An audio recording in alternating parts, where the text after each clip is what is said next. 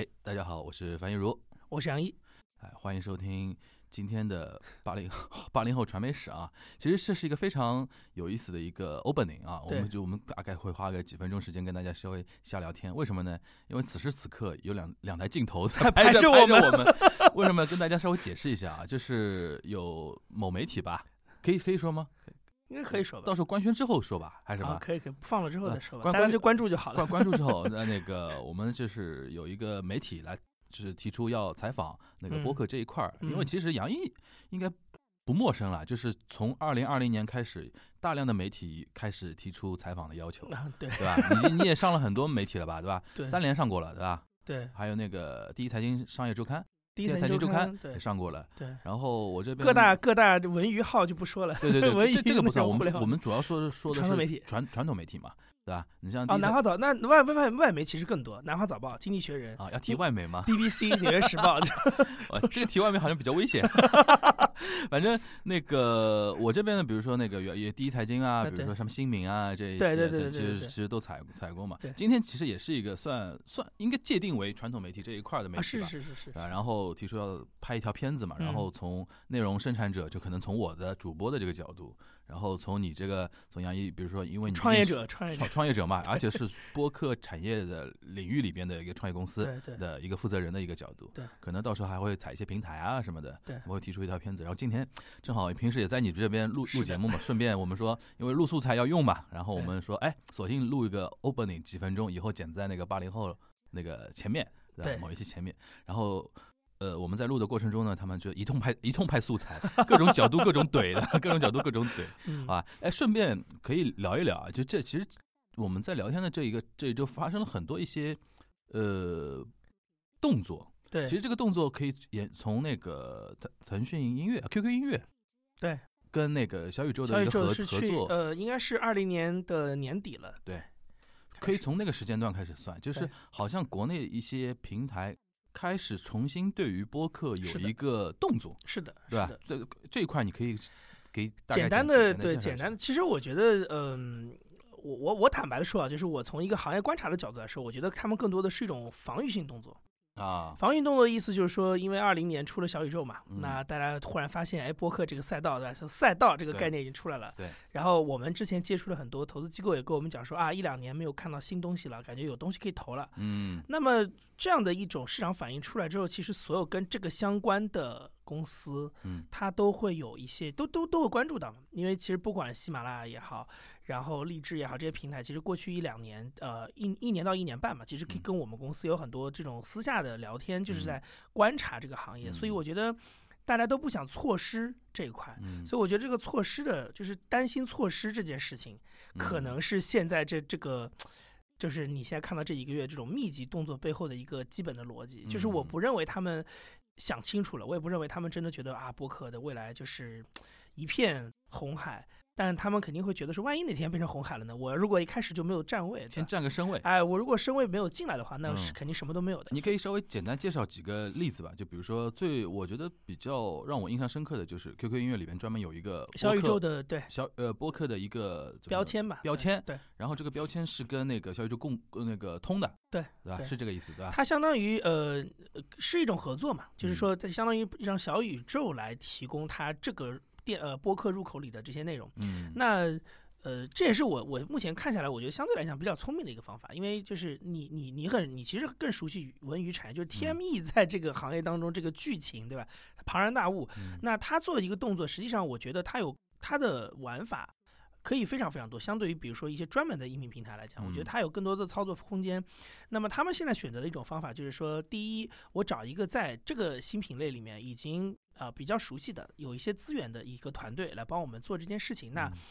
我就免除了好像说，哎，你 QQ 音乐懂不懂播客？没有这个问题，我找一个懂的来。第二件事情是，我觉得是更让我觉得聪明的一件事情，就是它没有像一些别的 app 是把这个东西放在原来的那些音频内容里，它是拆出来的，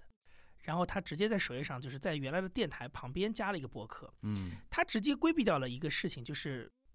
不会有人再问他一个问题，就是那你这个东西跟你原来那些内容什么区别？嗯，我就告诉你这是个不同的东西，你先听吧。就是听完了之后，你以后再跟我，就是他，我觉得他的心心态就是你以后再过来跟我讲，因为我觉得我不需要再把这个东西整合到我原来的那些，比如说有声书这些内容里去了。嗯，我我就把它单独拎出来。那当然，它有一个鸡贼的地方是，如果这个地方最后没有做出来的话，其实它撤起来也更容易嘛，嗯完全不用动到原来的基本盘，直接把这个 格入口关掉就好了。嗯所以我觉得是个聪明的决决定。嗯，但是它变相说有一个感觉给到一些，嗯比如说没有那么深度的用户或者哎比较新的用户的一种感觉，就是播客跟电台是两个不一样的东西，对。跟那个音频的东西好像有点不一样，是一个新生事物。对，这是我我我其实是比较认同这件事情。为什么呢？就是说，呃，虽然大家就是客观上来讲，你知道说啊，播客在美国的这个语境当中，它其实就是音频节目，然后所有的音频只要不是有声书都是这个里面。但是这个东西在中国你讲不通，对，原因是因为过去十年其实喜马这些平台已经教育过一一做做过一次市场教育了，那么大家已经有这个观念了，就是说大家中国的听众接触到。通过移动互联网收听的音频，最早的形式就是有声书、知识付费、评书，然后鬼故事、广播剧这些内容。那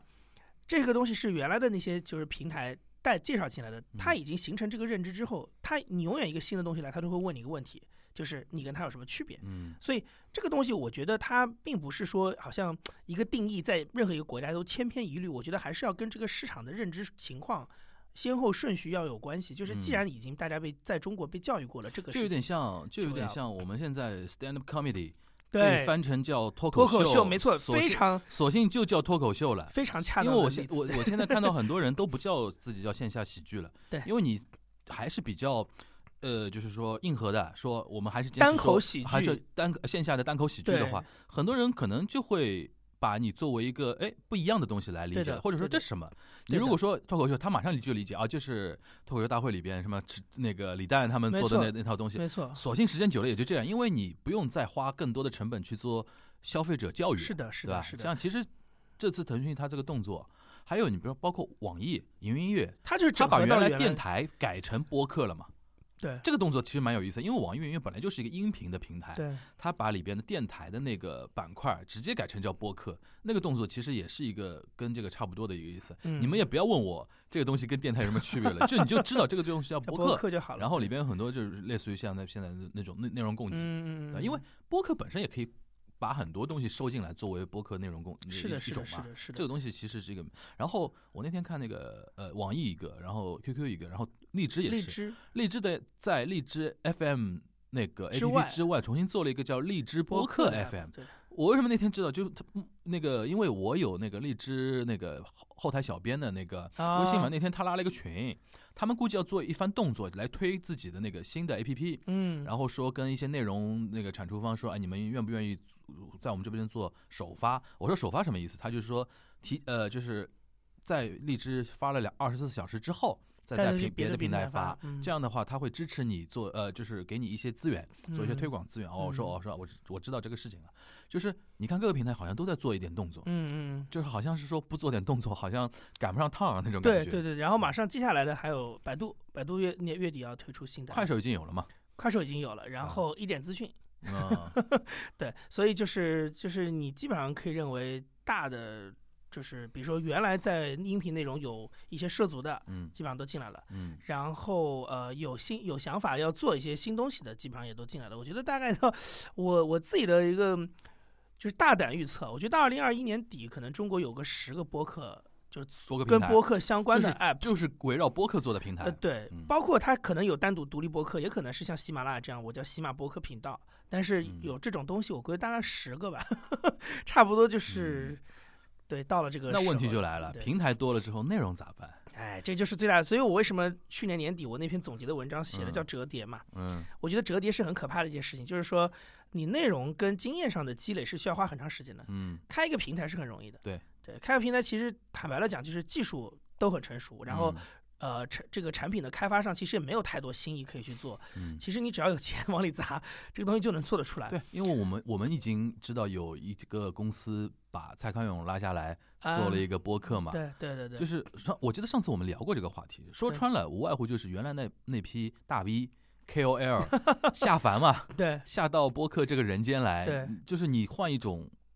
那种题材或者一种形式的内容输出，对，但是问题就在于，就是还是那个问题，就是说你现在借的还是呃，就是所谓大 V 的流量，对对，它不是你的东西，对，它不是播客的东西，这个是最说不定哪天哪一个新的样式、新的平台出来之后，他就走了呀他们也可以马上转的嘛。对对对对对，那那那问题就在于是，你像像你像我还是说美国，美国过去可能五六年，它有很多的节目，嗯平平淡淡的，就是就是一直这么做，做着嗯做着做着。但是你像这两年，比如说 Spotify 开始收购以后，然后现在亚马逊也开始收购，那有资本进来了，所以他就把这个事情可以炒得很大。但嗯是你要记住的是，他前面有四五年时间，其实已经安安稳稳的培养用户、做嗯节目、积累嗯经验，然后建立口碑、打造 IP 都做好了。嗯现在大家只是用钱来收割这个事情，那中嗯文的问题就是说什么都没有。嗯，对，就是这个东西，或者说你有，但是非常初级，然后你的内容还是那个问题，就是你你你你你你你看过那么多别的，比如 B 站各种各样的，你就很简单的一个问题，就是就这东西，对吧？你说去吸引用户留得住吗？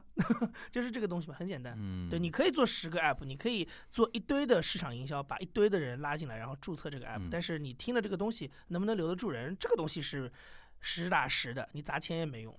我突然想到一个话题，比如说你有没有观察过像欧美那些，比如说像嗯尤其像美国听播客比较多的人，嗯他的那种 lifestyle 的一个话题，因为嗯你像。就是我在想，像美国这种，比如说听播客比较多的人，他的那种 lifestyle，就是他生活中就是有一块固定的时间，就会给通勤到通勤、给健到播客对吧？但是我有的时候又会想一件事情，比如说现在很多那种呃视频网站，嗯它有那种音频的那种按钮嘛，对就比如说，比如说像你如果看郭德纲的相声，在嗯优酷上面，嗯，然后它有个音频按钮，你只听只听音频。对对对，但如果只听音频的话，其实它跟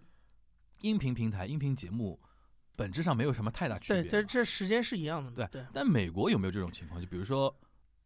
美美国是不是，比如说那像 Netflix，它只提供比如说视频的东西啊，它刚刚开始有一个测试版的功能嗯是提供音频，所以的确，嗯它去年年底的时候也有一个，就至少这个新闻出来，大家会稍微聊一下。但是我觉得没有人会认为它是个非常大的威胁，因为嗯还是那个问题，就是呃，文字、视频、音频是完全不同的媒介。嗯，那么你如果硬把这个视频的音轨拆出来，它当然可以填补填填充这个时间，但是如果像美国这个市场，它单纯为音频就是听做的内容已经非常多了。嗯然后花样也很多，然后也很吸引人。那么你这样一个二道贩子的东西，嗯跟这种一手的东西相比来，它竞争力相对来讲一定是弱的，嗯，对吧？就是你这个东西你，你跟我说，我还要去脑补它的画面，这个东西就显得比较弱。对。那如果这样说的话，是不是你觉得音频其实呃，比如说播客啊，嗯。它强就强在比如说蚂蚁雄兵，就是我个人化、多元化东西就多到一个海量了。就是你可能比如说，因为像 Netflix 它是一个啊，对，巨型的一个一一个 comment，对，然后比如说像全游，它自己自带很多流量，对吧？可以的是？然后，但是播客最最最独特的就是，比如说，呃，当然你你现在播客，尤其像美国里边，它有很多那种头部的那种播客，它嗯。吸的流量也很大嘛。对。那大量的是那种海量的，比如说个人向的或者个人日志向的那种那种东西嘛。对。你的意思就是说，这个其实这个东西其实它自己成为自己的一种护城河了，因为你像别的平台它过来，你像我我觉得也是这样，你比如说明年把哪怕十个平台，到最后也是要谁来做嘛。对啊，对啊，无外乎就是现在在做的那帮人，在十个平台上面不断呃在更新嘛，对就是这个结局嘛，对吧？好像就是呃就就是就是应该会这样的，你不呃可能再吸引到原来一帮他们对于呃比如说呃视频是有那个信仰的那帮人说啊，你以后没有视频了的东西了，我们都来做音对频，不可能我觉。得它一个基本的逻辑，它是个它跟别的媒介是并存关系，不是迭代关系。嗯所以我为什么一直非常强调，就是说音频得要有自己的创作人，就是说你不能老是借别的人的流量，或者是借别的人的能力。就是第一不适配，第二个呢是你可以蹭一时不能蹭一世，对吧？就像你刚才嗯说的，红晃、蔡康永都可以来开播客，嗯过两年有新的平台，他还完全可以做别的。嗯，就是他根本对跟你这里没有任何留恋的。那嗯但是问题还是这儿，就是你的这个产品要持续，就 A P P 啊，你要或者平台你要持续的玩下去。那你是要有稳定的内容在这里吸引人，而且你得把这个东西做实的。嗯那我现在就是觉得中国二零二零年中文播客这个东西有点过快了。就过快的意思就是说，其实你的内容这块创作都没有准备好的嗯情况之下，对。对就有一堆的平台出来，那其实后面的情况是很难讲的。这个我同意。所以说，我觉得我们闲聊这几句啊，嗯，正好可以放在，因为我有现在正好锦湖端有有一个回顾二零二零的回望二零二零的一个系列嘛，嗯，因为上次我们大概两两两个月前，差差不多快两个月聊的那个播客江湖，那啊个我一直存着，因为我一直想说在年关的时候放嘛，再放，嗯，正好我们这一段也可以放在那个 opening 的时候，好的。呃，可以，因为离那个时候又做了又出出了很多变化，尤其是像中文播客世界里，是是是。我，们等于花了这几分十几分钟时间，把这些变化跟大家稍微提一下，然后主要的一些展开还要在正片里边，大家可以听一下我们那个播客江湖二点零二零二零版，而且我感觉二零二一会有更有意思的变化会出来，当，然当然，因为二零二零变化那么快那么急剧的话，势必导致后面的江湖混乱了。会会的会的，我觉得会的。好，那我们正片见，大家拜拜。拜拜。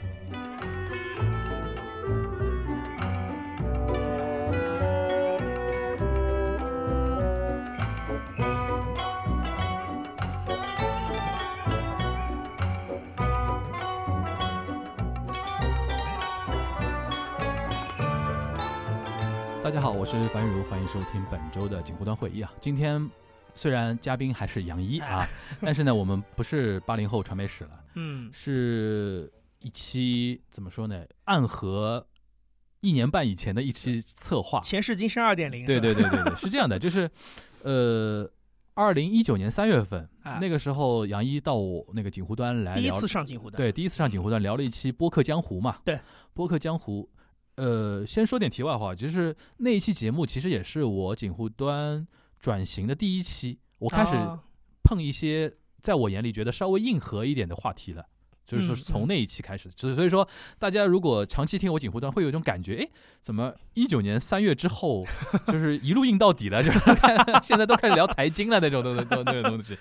就是因为当时的的确觉得说，之前一段时间锦湖端一直做一些文娱类的话题，但是现在我文娱也做嘛，嗯，就是不太碰那种硬核的，但是因为有很多外在环境的一些条件的设置啊、变化啊，就导致我不得不做一点改变，而且还有一个就是跟自己和解了嘛，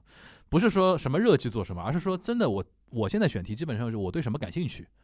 呃，我是自己喜欢哪些话题，或者说现在觉得我做博客也有点这对的，个我觉得人就 是不停的在跟自己和解，不要硬是说啊，我要一一定要怎么怎么样，对吧？嗯，做的最舒服最重要，尤其我觉得自媒体尤其是这个样子，不然太拧巴了这个东西。对，所以说当时一九年三月份呢，就是杨一过来聊了一期播客江湖呢，其实也是锦湖端的一个新生的一个过程，一个嗯 start。同时呢，对杨一自己也是一个新生的一个 start。对，我是万万没料到，就是那一期节目之后，你自己会做 JustPod，啊，就辞职了嘛。因为当时你还是语带保留，没明说。我相信你当时应该有这个计划。就当时其实理论上这个公司已经成立了，只是说我一直是因为我本来跟陈远良合作或者会就是一个兼职的状态，啊、对，所以就所以你那个时候的其实确确实是就是我也没有想到我很那么快啊嗯状态会发生变化，嗯。因为当时其实就还是周末可能跟陈彦良录个节目什么的，对对对对对。对。就当时我对你的认知也是说，哎，杨毅也在做播客，因为我啊当时才知道你有忽左忽右没多久嘛，然后听了几期，然后哎，我说既然你已经知道，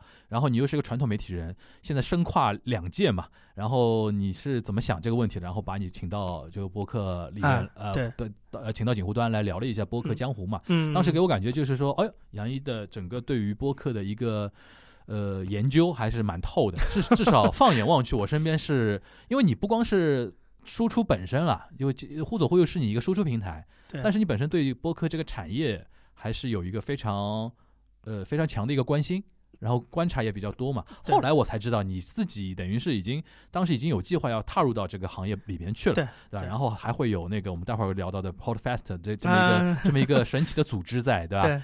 呃，然后呢，就是是是这是一九年三月份，嗯然后现在从现在开始算呢，大锅已经过了一个一年半，一年半，一年半都多了。对。然后这一年半里面呢，就是播客产业江湖突变，对吧？忽然好像嗯发，就是这个整个武林变化了，对吧？所以说，我觉得说，哎，昨天因为昨天正好有这个契机，我是那个第一第一财经，就是当时我们的一些哎同事找找我做一些，比如说评论的一些东西，我说了几句，但是那个事情本身给我一个触动，就是传统媒体现在开始越来越多的看到对播客这一块了。对，有有，其实中间我相信你你接受媒体的一个采访都不算少了，嗯连我这种就是十八线主播，十八线主播都有一些媒体或者说，哎，那个黄老师啊，我们是不是来聊几句？不是你这个是属于本地播客之光，你知道吗？什么叫本地播客之就？是就是我知道的采访你的都是这种上海主流上海的主流媒体，什么《新民晚报》啊什么的，就是上上海播客之光。但但是说老实话，文化圈的东西，还上海还是跟北京是差了一个量级的。对，就是作为一个声量上来讲的话啊，嗯，呃，既然如此，然后既然那个这一年半多的时间，那个播客行业发生那么多的变化。嗯，我说，我就那天跟杨毅说，我说我们是不是聊一个播客江湖二二点零二零二零二零版，二零二零版，我们来回顾一下这过去的十几个月吧，十个十几个月播客。到底发生了哪些变化？包括中外啊，包括中外，我们想来大概聊呃回顾一下，聊一下啊，捋一捋。对，我想一开始我们先呃回顾一下，就离我们最近的，就是 Podfest 二零二零年啊，嗯，就是因为你能不能先跟我们大概说一下，就是你参与创立 Podfest 他们的这这个一个初衷？是什么？就是最早是在，其实最早是一八年的快年底的时候，然后呃那天其实你见到那个安妮塔嘛，嗯，我们两个发现，另外还有一个是那个 Rebecca Cancer 是一个美国人，他第一次、第二次都有参与，今年就是因为疫情，呃因为疫情，就是他后来就是事情比较多就没有参与。那刚好其实今年也是因为中文播客的事儿很多，所以我们也没有怎么讨论国外的情况，对。然后当时就是我们三个人年底的时候就在想说，是不是要做一个线下活动？一八年年底，一八年年底，那个时候其实初衷从我的角度来讲是很简单的，就是我当时会觉得，因为我那时候刚刚做或者会有不到一年嘛，就大半年的时间，然后你就会发现说，呃，我那时候其实就有在关注那个就所谓播客产业啊，就尤其海外的一些情况，我就会发现，就是国内的播客有一个很大的问题是在于说，就是。大量的人做播客其实是出于个人兴趣来，对。那然后呢，他们可能做播客的时候是有一个自己本来的一个知识领域的，呃，比如说像啊，比如说像晚英的博物志，它是博物馆学啊，比如说像 Steve 说，对吧？他是心理学，就是他是有一个，就是这个人本人，这个主播本人，其实在做播客的时候，他本身是自带一个专业领域进来，嗯，然后用了播客这个渠道。播客只是它的一个输出的渠道。对，那这个当中其实会有一个，从我当时的理解来说，会有一个呃，就第一，它是个现状。对，就是毕竟那个时候中文播客大多数都是这么样子做起来的。对对。另外一个问题是我我是看到了它有可能存在的一个问题，就是说你只是把它当成一个工具，那其实就是你可以来也可以走嘛。对。就是说，你这个工具，如果你觉得哪天不好用了，你其实是可以走的。那我就会觉得说，这个东西其实对播客，中文播客本身是会有一个影响在。嗯，所以我当时做 Podcast，当时我的想法就是说，呃，我觉得所有的人到了这个会场里来，呃，不管你原来的背景是什么，你都在这只有一个身份，就是你是个做播客的人，就是 Podcaster，就是播客主这个身份。嗯。然后我觉得通过一个线下的物理上的聚会的方法，可以强化大家这个自我认知。然后我觉得一个自我认知可能对于一个刚刚开始要成型的行业是很重要的。就像我们小时候学历史嘛，就说。对吧？美利坚民族这个事情是不存在的，但是因为它有了，比如说一七七六年那些想象的共同体，想象的共同体嘛，然后你就开始有民族概念出身嘛，对吧？那我觉得其实对一个行业来说是一样的。所以说我把 Podfest 称为行业大会嘛。对，就是你也要有一个想象共同体嘛。大家可能是可以从各行各业来，但是你到这儿来就是这个身份，这个身份可能是你想象出来的，可能是你到这儿来强化的，但不重要。我觉得每年有一个机会提醒大家一下，就是是一个挺好的事情。其实不是在筑城墙，不是说把壁垒做高不让外面进来，而是说让大家有一种概念，就是我们是一个群体，我们是有一个共同的标签。对，而且实际上我也觉得，就是说那个时候会感觉，呃，有挺多做博客的人了，然后也需要有一个线下交流的机会。嗯，所以那个时候当时就想，就是很简单的想法就开始做。那个是一八年年底就做了第一，呃，开始筹备嘛，然后到一九年的春节前一月份的时候做了第一场。啊，可以。把它还是归为一八年，还有就对，其实也就是他其实在在总结一八年嘛，相当于是。然后那个时候第一次活动，其实确实更像一个同乐会，嗯，因为也现场到了一百五十个人吧，也是。那等于你到我那期来聊播客的时候，离你那个做活动其实没多久，刚做完没多久，对对。然后那个那次，反正我觉得挺有意思的，嗯，就是属于一个你就可以感觉到一个 草创机构的一个一个新兴群体，他们的这种。就是大家都有这种，哎呀，终于有机会可以见一面的这样的一个机会，但是好像对于，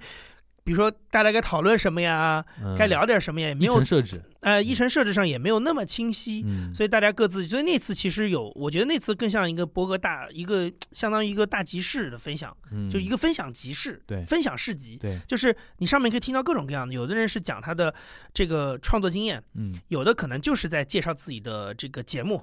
然后有的可能是非常技术向的，拿一个麦，拿一个录音机来讲说啊怎么用，对，然后有些像我们当时就是做一些这种比较粗浅的所谓行业观察的分享，就是他他话题非常杂，OK，对，但是不管怎么样，就是那那场坐下来给我们三个人很大的信心，就是第一，我们能聚到这么多人，而且人气很旺，嗯而且我们当时没有当时是多少人？现场有一，我们当时卖了应该是一百二十张票，但是来了可能一百一百五十、一百一百五六十人吧。就你有没有统计过，就是来的一百五五十多个人里边，有多少是说是从业的，呃，或者说真的在做的？有多少是说纯的，比如说粉丝或者说听众？我觉得当时是这样吧，呃，当时的人员结构可能是三呃三份，嗯以三分之一是创作者。嗯那时候那次像那个故事 FM 的艾哲呀，像博物志的婉莹啊都来，而且那嗯次其实还有很多英文博客，嗯就是他的主播、他的制作人在上海的英文博客，像嗯那个中非博中非项目，对，然后呃都有来。这个是这个是，啊当时还有那个声东击西，当时那个张晶还在的时候，然后嗯。张张晶来来做分享，所以那个时候其实是就是播主这块大概是三分之一一啊，嗯。然后呢有三分之一是听众，嗯这听众就包括包括主播的亲朋好友们在内，啊，然后纯听众的也有，因为我们当时并没有太多的宣发，就是基本上就是你能知道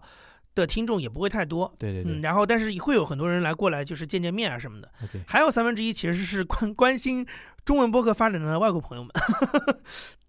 对，因为第一次有那个 Rebecca 参与嘛，哦，所以当时他有很是不是有一点外媒的一些人？嗯有一些外媒，但我觉得很多其实就是长期居住在上海的，他平时也有听播客的习惯对。的习惯哎。这边我想问你一下，听有听播客的习惯是不是绝大多数是美国人？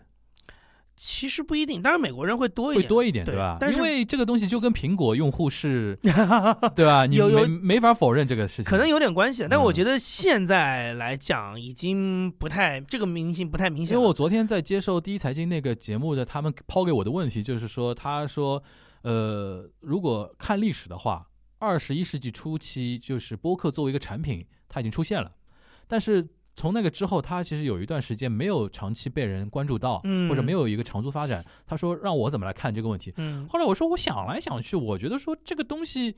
如果作为一个产品，它出来也就出来了。但是那个时候，音频的播客它可能吸引力还是不及视频嘛，因为我们刚才也说到了宽带带宽的发展很快嘛。对，你带宽到一定程度之后，视频也就很顺畅了。之后就有有人会觉得说，音频也就吸引力不足嘛，这个是没法否认的。嗯但是我后来觉得说，苹果因为它有那个 iPod、iPhone，它一直自带那个 Podcast 那个 APP，对，对于这个产业的发展一直是起到很大的一个作用。就是相当于它有一个天然的优势，就是不是每一个应用都可以预装在苹果手机里。，对，但是有这么个应应用，包括它背后依托的整个这个大的内容生态，对，都在哎每一台苹果设备上都有一个入口。但是这也导致一个现象，就是说美国就是先天的播客市场特别发展特别快，我觉得这个事情啊，如果你要聊这个事情，我觉得大概两两两两方面吧。嗯，第一个就是，当然跟你刚才说的这个逻辑是对的，就是说跟这个美国市场发展的很快有关系。然后呢，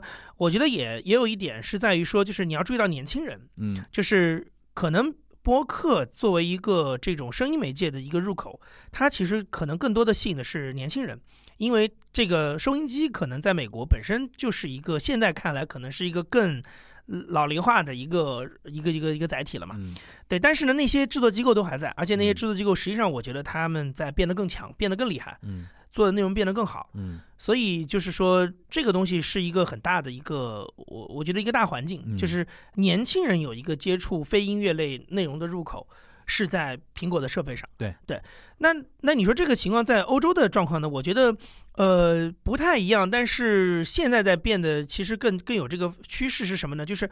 我觉得欧洲整体的发展是它在这个新媒体上的发展，就是比美国来的慢一点，对，然后甚至比中国都慢。原因很简单，就是嗯因为美国的媒体的体制从一开始就是一个高度商业竞争化的东西。就是我的剧院长上周做了一期，就是一百年前第一家电台诞生嘛。嗯你从那个时候开始，就美国你就知道说，第一家电台的诞生就是一个商业化的动力，它要卖收音机，它有这样的驱动。但是英国这边的体制，包括欧洲大陆的体制，其实它从一开始，你想无线电发展起来，就是一战以后。它一开始就带有很多，甚至是民族国家的一些意识在里面。而且我曾经原来看过 BBC 当年七十年代末的一个，当时他们那个大的那个大老板就是总裁，然后写了一本回忆录，他就是自己复盘了一下，就是说二十年代 BBC 这套体制怎么订立起来的。很简单，就是他们有人 到了美国去发现，全部就全商业的一个广播社会，其实就会造成一个鱼龙混杂的问题。他觉得英国的市场其实面积不大，嗯，然后。然而且它的电波在这个欧洲大陆之间彼此是有一个相互传播的，德国的声音、英国的声音，不要忘了那个时候这还是一个相对比较敌对，对，就竞争性关系的国家。对，法国的声音、英国的声音、德国的声音，再加上新兴的苏联的声音，就是无线电的这个市场其实是非常吵杂的。对。不像美国，美国幅员辽阔，你听来听去都是一个国家里的，只不过是纽约的电台还是费城的电台的区别。嗯，所以在他们那个东西，他一上来就注意到这两件事情，就是一个是高度商业化的体制有一些弊病，嗯，第二个事情是在欧洲的地缘政治关系当中，就无线电广播这个事情是有一些特殊的意义的，所以他们从一开始设计的时候就要把它设计成一个公共性质的媒体，就是他那个时候其实因为已经看到美国的这个媒体的快速发展，他已经认知到。这个媒体很重要，我不能让它全部都丢到商业社会里去自由自由生长。就我是要把它当成一个工具来使用的，它得是一个这个国家不可缺少的一部分。就那个时候就有这样一个想法，但造成的一个结果就是，造成的结果就是它的传统体制其实维持了很长时间都非常的稳定。对，然后它的收音机直到现在，英国的广播行业其实也没有到衰退的状态。仍然是很蓬勃的。我觉得还有一点就是，美国真的市场够大，对，市场够大，然后就导致商人敢砸钱，敢砸大钱。嗯，很多技术跟市场的发展、平台的发展，就要靠钱堆出来的嘛。嗯，然后这也其实也解释了为什么其实现在纵观播客市场啊，就中美两个市场了。呃呃，其实欧洲也也是 OK 的。欧洲欧洲比较分裂吧？我觉得，我觉得英，我觉得是欧洲可能主要，我觉得还是跟语言有关系。对啊，就是因为它里边文化太多元了。对，就是你比如说像播客在德国国内，嗯，还是一个，比如说还是一个挺主主流的现在新兴发展的渠道。但是这个事情你在其他地方是感知不到的。对。那英国的状态是，BBC 从呃一八年开始做了自己的应用。然后现在发展了两年的时间，这个应用现在在至少在英国当地市场的占有率是最高的，然后比苹果播客、谷歌播客都来的更高。嗯，对。然后你你懂，就是这个其实这个现象本身其实就有英国这个体制所带来的一些对。这个遗产，我理解了啊，就是尽管我可以，年轻人可能不听无线电收音机广播了，但是我仍然会觉得优质的节目它的广告是从这儿来，而且的确可能优质节目在英国可能主要的就是通过 BBC 出来，所以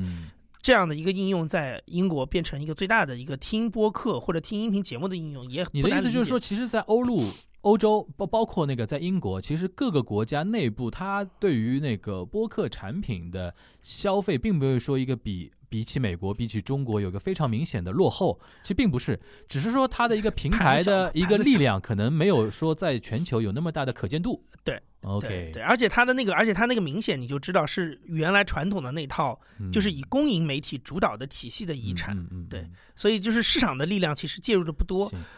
好，就是回答你的问题嘛，因为你就说市场就是市场的力量就回到回到那个问题嘛，就是说剩下的那个听众里边。就是相对欧欧美国人就会多一点嘛，美国人肯定是多的，尤其是几乎你可以说播客这个媒介从它的呃第一次爆发对吧？第二次爆发就是都是跟美国有关系。第一次第一次爆发就是零五年，当时苹果把它收到这个 iTunes 里面来嘛。然后说回那个 Podcast 啊，其实我觉得你第一届跟第二届的区别没有很大吧？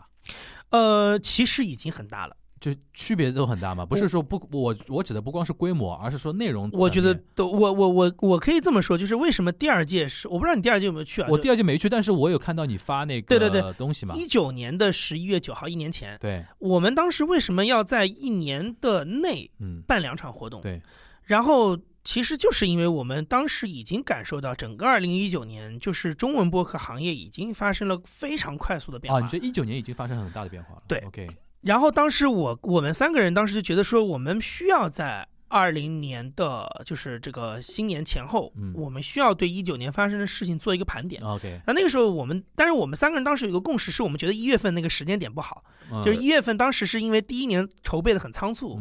所以是放在春节前。但是其实一月那个时候在 上海来讲，老外回家过圣诞节了，圣诞，中国人要回家过春节了，对吧？对，所以就是心思，哎，就是那个时候其实而且又很冷，对，所以其实不是个办活动非常好的时候。所以那时候我们想说，那我们就放在秋天嘛，嗯，十月份、十一月份，所以那时候定到十一月九号。但是我们当时的一个共识就是今年一定要办一场，嗯嗯，因为不能等到说二零年秋天再来做。就是这年今年的事情，今年就要把它总结掉，因为已经有很多发生。你当时变化，你当时可以再回忆一下，当时你觉得发呃发生哪些事情，是觉得说是值得跟我们分享？我觉得第一个就是说，我们从整个当时的这个议程议程的设定上，就能够就就能够看得出，就是第一是它整个板块的设置比第一次来的已经清晰非常多了。我有三个非常清晰的主题。第一块是关于这个叙事播客的制作，嗯，因为这块是我们三个发起人都有一个共识，就是说觉得，呃，因为我们办这个组织还是希望有点前瞻性嘛，嗯，它不仅是总结，它还需要有有一点引领的作用，嗯，然后当时我们就觉得说，呃，中文播客那个时候就是像年初我们当时说的很多这种专业人士来开播客的。已经很多了，对对，而且一直都很多。然后呢，大量的新播客在一九年出来了之后，其实更多的，比如说像当时的剩余价值什么的，就是一些新节目。剩余价值啊，就是现在的随机波动嘛。当然还是用的是一套就是圆桌聊天的形式啊。那那时候我们就会觉得说，中文播客其实缺少所谓就是精致化制作的内容。那我觉得我们这个平台是可以提供一个大家做这样的经验交流的一个机会。嗯，所以当时我们就从美国请了一个。This Mark Life 的制作人来，那个应该是美国最有名的、最经典的一个叙事类的呃播客节目。嗯，请了他们当时的一个制作人来上海，然后请了故事 FM 的这个声音总监那个彭涵，嗯，请了。一个非常有资格的，就是那个 Page Seven 那个播客的，就是跟你的 锦湖端是同一个时代出来的播客 老牌播客，老牌的锦湖端老到我上次在 Podfest 二零二零活动里边，他们不是小宇宙做了一批那个海报嘛，然后把把每个播客的上线时间对对对对，我都找不到我那个。太老了，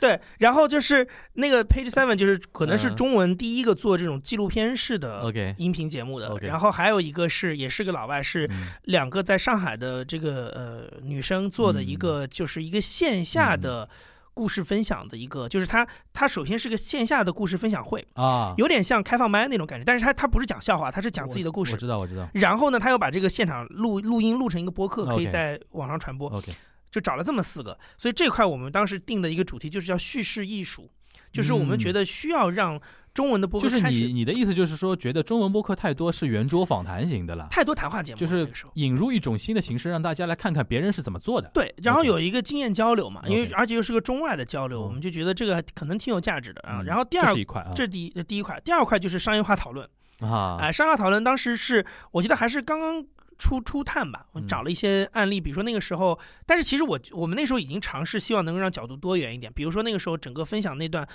找了王俊玉来讲青芒，他们当时做那个新芒小程序，要做播客小程序啊，然后为什么你要来做一个播客的这种产品？嗯，然后找了那个任宁，任宁他当时就是那个迟早更新，迟早更新的任宁，但是我们当时呃用的是他另外一个身份，就是他只是个投资人，投资人对，而且他当时投了大内密谈。所以我们其实是想让他来讲一讲，就是说你作为一个投资人的身份，你又自己做过博客，那你怎你的眼中博客这个行业是个什么样子之类的？就是你基于什么样的考虑对投了，而且他还不是投平台，他是投一个具体的一个内容公司对。然后还有就是像那个呃那个那个喜马拉雅，就是喜马拉雅的海外版，因为当时哦，怪不得你那天说。呃，那天你开场白就是你二零二零，因为请到喜马拉雅的副总嘛，VP 过来了嘛，你说请了，请了很多，只能请到海外版的人啊，是这个意思。因为海外版的原因是因为他们做海外市场，那他就已经其实很早就在研究博客这个事情，但是在中文，毕竟这个是个还还比较早期嘛，对，所以那个时候就那一块是讨论商业化的，对，然后就让他们来聊一聊这些事，就是啊，为什么做产品啊，为什么投博客啊，就是这种东西。然后最后一块是，就是当时我们觉得今年出了很多新的所谓的中文播客的力量，然后我们当时找了四个，一个是一个呃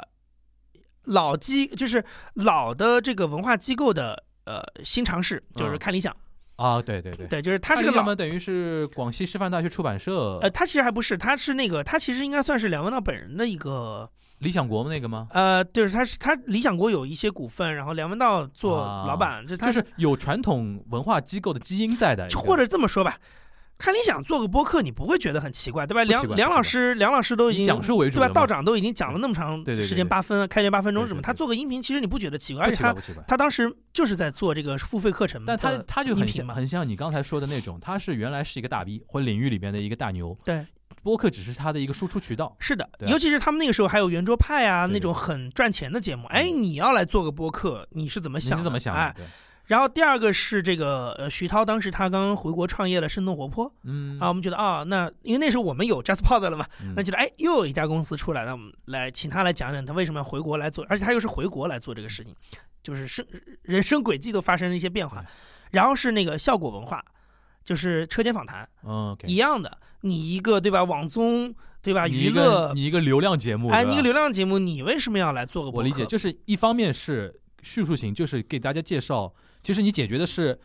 当时播客圈的一个困境，就是大家都是圆桌访谈，你想引入一种新的思维的东西，就是给大家开开脑洞，对，给大家介绍一下外面的人在玩什么。还有一个就是关于钱的问题，对，就商业化的问题。还有一个就是今年有很就是从业人员新的一批从业人员进来的，是不是？有点像总，有点像总结性的，分了这三块。对对对，分了这三块。然后另外就是有一些。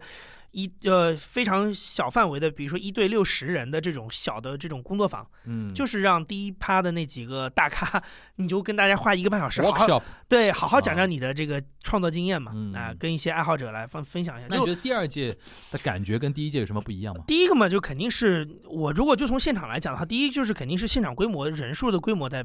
大了。第二届能到多少？第二届两百二十了。OK，就等于比上次翻了一番了，等于差不多吧。然后第二届两百二十，然后。参与的人，你就发现已经第一，我们第二个就是我们已经有完整的叙事了，有个 storyline。我一下午的活动我是有思路在里面的，我要谈什么谈什么谈什么。然后，而且最重要的是，这些谈不是空谈，我都能请到人，就是不是在是市集的一种概念了。对，就是我我能请到人，分享一个论坛。是的，然后不仅能请到人，而且你每个人站的角度都不一样。嗯，就是你一下感觉这个生态丰富了非常多。对对对对。然后最后就是说，我觉得你到。我们参与接触的人也开始变多，比如说你开始有些平台类型的喜马拉雅这种、青芒这种产品类的进来，这个其实在第一届的时候，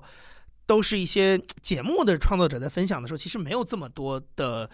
呃，他不是，我觉得他不是播客创作最核心的人，但是他是必不可少的这个生态当中的一份子。对，再进来，平台肯定很重要。对，然后就是你开始有有这样的一些参与度。进来，我觉得这些其实都能够反映出一个变化。然后后来也是我们觉得，就是年底做这场其实是有道理的。而且尤其今年我们在复盘，就会觉得那那个时候做那一场也是有道理的，因为那 就是一样，就是发展太快了。那个时候你不总结，你怎么能知道今年三月份出了个小宇宙，然后出了那么多事情？你把两年的信息量放在一起，其实就其实错过了很多嘛。对，OK，嗯，那我们呃，其实你刚才说在在说第二届的时候，就已经把那八个月。那八九个月，那一年就是二零一九年发生的一些变化，其实有有提到过了。对，那我们借着第三届的话题来说一下这一年时间发生的一些变化啊，因为第三届是前两天刚结束嘛。对，前两天刚结束啊，你有统计过就是现场人数有多少？呃，应该是没有到五百，四百多。四百多，最后统计下来应该是四百多。呃，我觉得可能是场地的关系，感觉人好多啊，就是。呃，对，今年其实说实话，就你做线下你也知道，就今年这个环境，其实你能找到一个我们想要的那种场地，其实没有那么容易。对，我们当时设计的时候就想到要做两场，这个两场的设计其实也是跟我们去年十一月份做第二届有关系。就是我们发现，就是说，呃，我们后来就是去年做完了之后，也有一些这种线上的相当于观众反馈嘛，嗯，你就会发现，就是很多其实还是听众。来，那但是听众是第二届就看出来了，对吧？对，就是有很多听众会来买票，会来抢票，热情非常高。但是会有我们就会觉得有个问题，就是说我讲的这场的内容，你刚才也听到那三块内容，其实听众跟这个事情的关系并不大。对，我觉得更多的是做给行业里的人讨论的。听众了，我觉得说穿了就是现场来追星的。对对对对对对，他是或者是这么说，就是他对播客有一份热情，他需要用一个更。物理的更具体的形式来展现，他愿意到这里来看看。我觉得，呃，这个东西就你，因为没办法，就是因为热情最高涨的一定因为中文播客，你刚才说的，它的一个特点就是访谈类节目。访谈类节目导致一个情况，就是呃，主播的气质高度绑定。这个事情其实我们后面可以聊，就是我我我最近有想很多关于这个事情，就是对其实也也跟 Podfest 的就是第三届的一些分享出来的东西有关系，我们待会儿可以接着谈。对，就是就是呃，这嗯就导致一个结果，就没办法，就是粉丝有的时候，比如说我是这一个听众，我是普通听众，就是我可以介绍，我简单说一下，我是二零一三年就上半年听到大内密谈、哦，糖蒜有的聊，我就第一次接触到这个东西，然后听了之后呢，就听了多了，比如说听到李李志明啊，他当时还在大内密谈嘛，对对对吧？就听到哎，我觉得哎好有意思，然后一堆那种北方口音的人在那里边讲故事啊、聊天啊、唠嗑啊什么的，呃，然后才影响到我，才会有后面的那个锦湖端嘛。嗯、但是我自己如果我如果不做锦湖端，就我是一个纯听友的话，我可能就是对于某个主播特别有感觉，然后我觉得说这个人世界观、人生观跟我非常就三观很合。嗯嗯嗯嗯，然后，如果他要做什么线下活动的话，我如果就是迷到一定程度的话，我会去现场去看这个人。对，就是其实我后来分享和呃后来那个那个反思啊，这种心态就追星心态。而且我觉得绝大多数的中文播客的听众可能就是这种心态，是。这个是我觉得是不能去否认这个事情是是是，然后所以就是当时我们就觉得说，我们可能需要有一个方法，能够真的让这些播客的听众有一收获感，个哎，有一个去处，有一个更好玩的地方。对，所以我们其实去年复盘完了之后，就今年在筹备的时候就想，就是肯定是要做两场，嗯，就是至少那些听众，我得给他一个比较好的，让他这一下午待在那儿不是觉得很无聊的一个一个活动。对，那。但后来就是很巧，就是因为小宇宙在三月底上线嘛，嗯，然后等于我们呃五六月份的时候开始筹备今年活动的时候，他们也 就很早的过来接触我们，啊，就是啊，我们能不能一起做？因为其实去年呃第二届的时候，他们就 拉了一个团来，八个人啊就到现场来，等于是他们等于是小宇宙这个平台的筹备组 就过来对对对，他们当时就是对对，他们当时就是正好在这个内部要筹备做这个项目，啊他们就想先到这个线下活动来感受一下，对，然后也来听听看大家的分享嘛。那嗯今年呢，他们就比较早的过来说，我们有什么样的方法可以一起来做。所以嗯我们当我跟安妮塔当时就在想说，那正好呀。就是说实话，就听众的那个环节不是我们两个最擅长的，嗯嗯，因为你要涉及到大量粉丝运营的了，粉丝运营嘛，嗯你要涉及到大量的对于这个人员的管理，嗯这个其实不是我们非常擅长的事情。那我们可能还是做一些专业研讨的事情，可能等于把那一场就等于是整体包给小宇宙他们去负责我。们想说，那就干脆就是，我们就以这么一个形式合作，就是你们以你们的为为主场做一场，就是给听众玩的嗯啊，然后我们我们这边就是继续维持呃原来这个。就是去年的这个风格，就是我们行业内的人的一些啊呃这种分享啊，或者是嗯讨论嗯啊，然后我们整个还是 Podfest，然后可能他就是个首席合作伙伴，大概嗯是这样的一个，就是这个最早的这个结构就是就是这么形成了。对，所以后来大家看到的这个情况就是小宇宙那场小宇宙大回响，对，他是找了就是所谓圈内圈外破圈的这个姜思达梁文道啊、梁文道什么的。然后这个事情其实当时我们在呃筹备的时候，其实也是让我觉得比较有意思的，就是我们一开始其实就想了这个方向，就是说。呃，需要找一些跨界的人。这嗯个跨界的一方面，当然你肯定是有虚荣的部分了，对吧、就是你觉得，哎，这个圈外的人感觉都在关注这个事情，可以带一带。但从我的角度来说，我觉得其实今年其实把这个东西放进来了，也是非常合乎情理的。因为第一，圈外的人的确做博客的人开始变多了。你说嗯今年对吧？对嗯对，就是今年这个其实呃啊，昨天你那段视频里其实你有讲到嘛，就疫情对它的影响。对这个我们后面可以讲，就是说的确圈外的参与度在变多，那我觉得我也不需要去回避这个事情。对对对，我觉得你既然都来做博客了，你来做一点，讲讲你的想法。我觉得这个也是我们这个活动一开始的宗旨。对啊，我们一开始 Podfest Podfest，我觉得不用去回避这个这个行业现象发生的任何问题啊。对对啊 Podfest 一开始的宗旨就是。不管你对吧，英雄不问出处，到这都是播客人，对对对对？所以你呢一样，就是你在外面，你可能又是个播客主，又是个作家，可能又是个 vlogger，不管到这儿你就是播客。对，所以我们到这儿就来谈跟播客相关的事情。那对文道长对吧？他可能觉得，他可能到最近才知道说啊，我做的这个叫播客不重要。你做的就是博客，所以你就应该来分享一下。对，那姜思达你上过随机波动，那你参与过博客，你就应该来讲一讲。对，所以我我们觉得当时这个设计就有这个，然后当然也是很感谢这几这些人来捧场了，嗯因为就是就是我觉得更多的他们可能是对于确实对博客这样一个新兴媒介有一个敏锐，嗯有一个敏锐度，因为毕竟这些文化人也好，知识分子也好，是比较愿意去引领这个媒介的潮流的。对而且我觉得我看我观察到两点啊，第一点就是那天活动结束之后，我有有意识的看了一些微博上的一些呃嗯，反反馈，因为你搜那个 Podfest 关键词可以看到一些别人的反馈啊什么的。我清晰的感觉到很多听众他们对于下一次是会有期待了。因为就像其实就解决你刚才说那个说的那个问题，我一下午花那么点时间参加一个活动，我有点收获感吧。我说的难听一点，我至少朋友圈也发的发得出点图吧，对吧？是是是，因为你不能，比如说回避掉很多粉丝过来，他就是一个参加一个活动赶集的一种心态，参加一个庙会的那种心态。庙会没错，庙会本身没是没有就跟大家去什么简单生活节啊、对草莓音乐节是一样的。他可能不是一个音乐圈的人，但是我过来就是来消费这个文化内容了。对，你给他一种收获感和一种那个获得感吧。对这个我觉得效果是达到了。对，还有一个就是梁文道、姜思达他们的参与，会让很多。呃，这个播客纯播客圈层以外的一些文化名流啊，或者大 V 啊，或者是跨界的，你所谓的跨界的一些人，他会觉得说，哦，他们是有一批一种标签的，然后这个标签其实是在某些呃大 V 眼中是不 low 的，而且就是是他们是未来是可以去参与的。就是说，换句话这么说，就是 Podfest 最早的那个初衷就是嗯。在这都是播客人啊，就是如果这个是一个初衷的话，就是这个初衷本来是一个对内的内化的事情。我觉得到第三届的时候，我们是有意无意的让它外外放对，的，而且他对外面是有感召力的。就是说，对，就是可能呃，外界对于梁文道来做音频节目，或者姜思达来上一个音频节目，或者其他什么人开了个播客这件事情，嗯平常是散布在他的微博各个渠道当中去做一些零散的宣传。嗯可是有一个集中的一个呈现，嗯就大家会说，哦，原来这么多人都在发生跟播客发生关系，嗯，他们都在关注博客这这个事情。嗯那其实本身他们自己对于自己在播客这里的身份的一个认同，本身就能够帮助播客这个东西向外传播嘛。对对对，它是个集中传播嘛，我觉得这个东西其实还是跟我们最早的那些设计都还是效果是好的，是一样的效。果是好是，然后另外就是那个就是原来传统的这套行业的这套分享的东西，还在做，还是继续保持。今年的变化其实呃，我们一开始在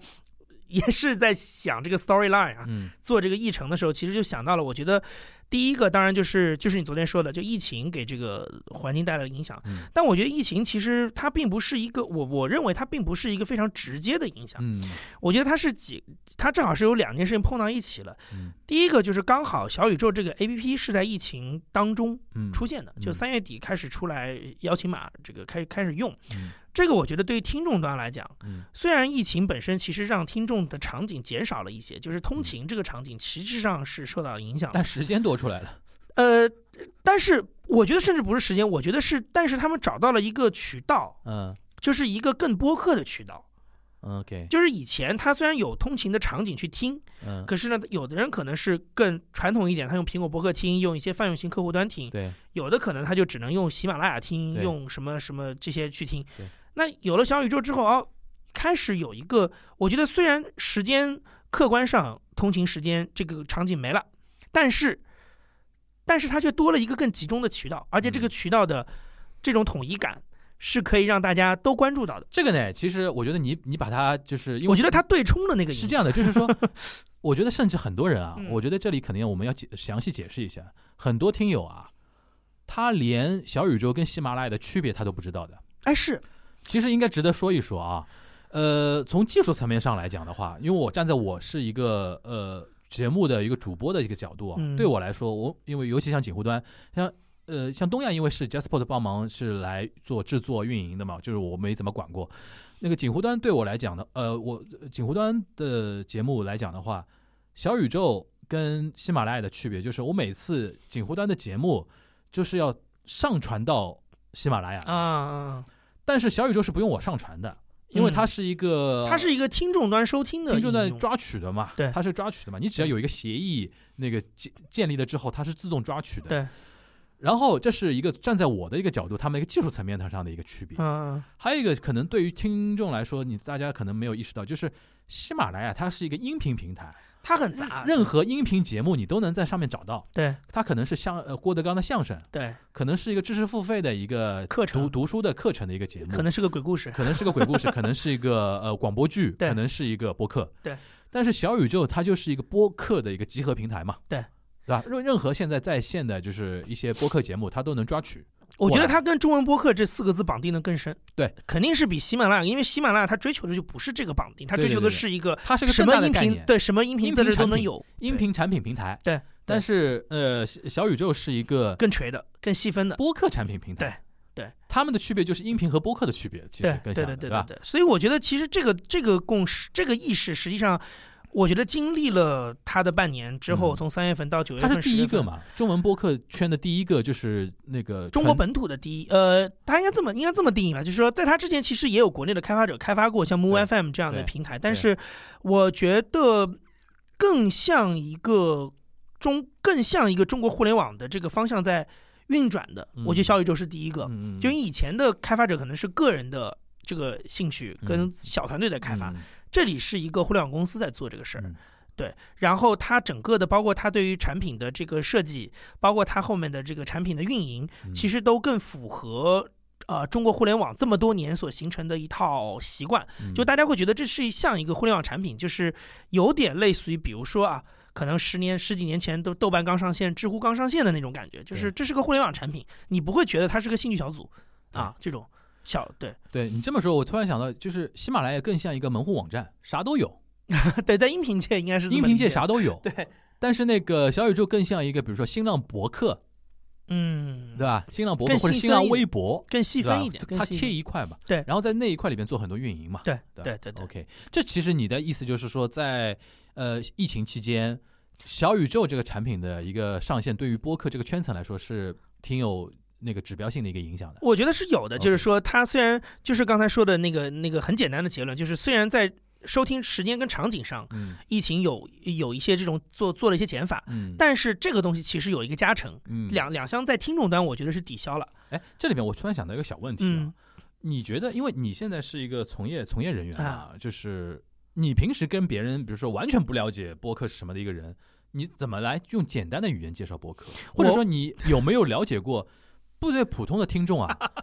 比如说我是一个听播客的人，哎。但是我爸妈不知道我平时在干嘛的，哎。戴着个耳机不知道干嘛。哎，他们一般是怎么在跟别人在介介绍播客的呢？呃，我觉得听众介绍的方式会更具体。对，我的经验是，他可嗯能更多的会讲啊、节目主播。就像啊我们原来去讲分享一个视频一样，你也不会跟别人解释说电视是啥，嗯。你只会说我看的是《快乐大本营》嗯啊，我喜欢的是康熙，对吧？就是它是个非常这这是个搞笑的，哎，这这是个纪录片，对，或它是些非常非常具体的东西。然后嗯我如果跟他解释这个事，哎，这个又回到了一个就是永远都会争论的事情，就嗯是哎，博客是什么？嗯我现在的解释其实很简单，就是我觉得所有非音乐类的音频内容、嗯音频节目嗯都是博客，音频节目。就是这个这个当中，我觉得它中和了中国跟美国的概念，因为美国实际上，我们那天其实晚上吃饭的时候也有在讨论，就是主播吃饭的时候也在讨论这个事情，就是我觉得大家都认认认知到这个事儿，就是说，呃，在美就是它有一个时间先后，就是美国是 podcast 这个词先出来嗯。啊，然后 audio 这个 audio book 这个东西先出来啊，然后后面才有一些所谓的细分，但是就是节目越来越多，嗯。但是大家会往这个大范围去靠，嗯，就是啊，我我把我会把我定义成 podcast，因为这样的话，可能更多的受众会知道我这是个什么东西，因为大家都会更知道 podcast 是什么东西。嗯。中国是反的，因为中国是音频平台先走了，对的，啊、知识付费先红了，对的，或者有声书先红了，然后你才去说，哎，我这里有一个是不同。呃，跟原来比如说平台的什么主播节目不太一样的东西叫播客，对，你就需要花很多时间去要做跟音频的切割。我觉得这完全只是一个时间先后所带来的一个小烦恼。嗯，所以对我来讲，我的解释就会更就就我不想去扯这些事儿。我觉得啊对我来讲，就是你不是音乐类的节音频节目，都是播客。那你既然是个节目，你就不可能是个书，不可能是个课嘛。那你只要是个节目，我觉得你都是个，就音频节目你都是个博客 OK，你就不不用去争论说啊，这个我是通过什么 RSS 分发啦，嗯，喜马拉雅上传啦。啊，太复杂了。我觉得就是我我更愿意从一个内容角度去去，当当然它，它一定在圈里不是一个大家认为精确的，就精确的肯定还是通过技术指标。但我觉得，广义这么讲吧，但是就是听众是 很难理解技术这个东西。我觉得就是用一个听众熟悉的维度来解释会比较简单。音频节目，我我有一种感觉，什么时候我们把这个什么是播客解释清楚了，这个行业真的是 开始真正的大发展了。我觉得什么时候大家不用、就是不用再解释这个东西，对对它就是对对对真的发展了。就是我的意思就是说，要么就不用解释，要么就一句话说得清楚，别人也马上能听听得听得懂。我觉得在，我觉得说实话，你去问一个美国人说什么是 podcast，他他们也解释不清楚，但是不重要。大家都知道这个叫 podcast，而且大家都认知这个 podcast，你给他另外一个词，他反而要问你那是啥？哎，就我觉得就是这个区别嘛。OK，嗯，行，那我们说回那个小宇宙这一块啊，嗯呃，那除了你刚才说到新冠的疫情的影响嘛，对。除，除了你说三月份上线的小宇宙之外，呃，新冠还有那个疫情还有哪些，比如说客观的一些影响？呃，两大块嘛，刚才说的是听众端，对。就是产品的这一端，对。然后另外一块其实就创作者这一块嘛。嗯，我我还是比较习惯把播客这个东西分分两个群体来看，就是嗯。听的人跟做的人。对，这两个之间可以流动，就是你可以听的变成做的，像你就是听，我也是听的变成做的。对，然后但是我觉得你在分析这个行业的时候，还是把它分开来看，这样不会乱。对。那刚才说的是听的人，现在先来说做的人。做的人，我觉得疫情帮了很大的忙。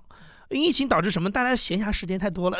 憋在家里的时间太多了。对。视频的拍摄是一个很重的东西，视频的拍摄需要一个集体创作的东西，但是需要出门，必须要出门。对。那播客相对来讲，呃，是一个比较能够一人完成的，理论上一一台电脑一支麦嘛，就可以做的事情，而且现在又有这个，而且整个疫情当中有一个最大的一个是技术上的一个飞 飞跃，就是远程那个语音嘛，对对对对。不管是 Zoom 也好啦，这个？微信微信会议也好啊，东亚观察局有几期就是那个连线连线录的嘛，对那这个其实就更加就是它其实让原来录播课远程是一个有一点门槛的。这个哎这个事情其实像博物志的婉莹他们都有很多经验，就是嗯哎呀远程要用什么样的应用，怎么连怎么录。那今年到了疫情之后，你会发现软件这块有很多技术层面的事情会变得越来越方便了。嗯，你甚至如果你不追求所谓的音质，你直接用 Zoom 来录内陆也可以播嘛。嗯所以就是它它在 这个东西，其实它不是因为为了播客而出现的技术，是因为疫情这个环境带来的一些技术上的便利。另外就是我刚才说的，就大家又不能出门，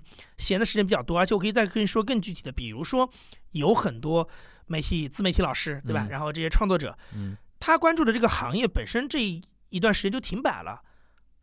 他本来这个工号写的比这个如说电影行业、类似，不是包括体育。演出行业。停摆了，对对对。但是你公公司还要运营吧，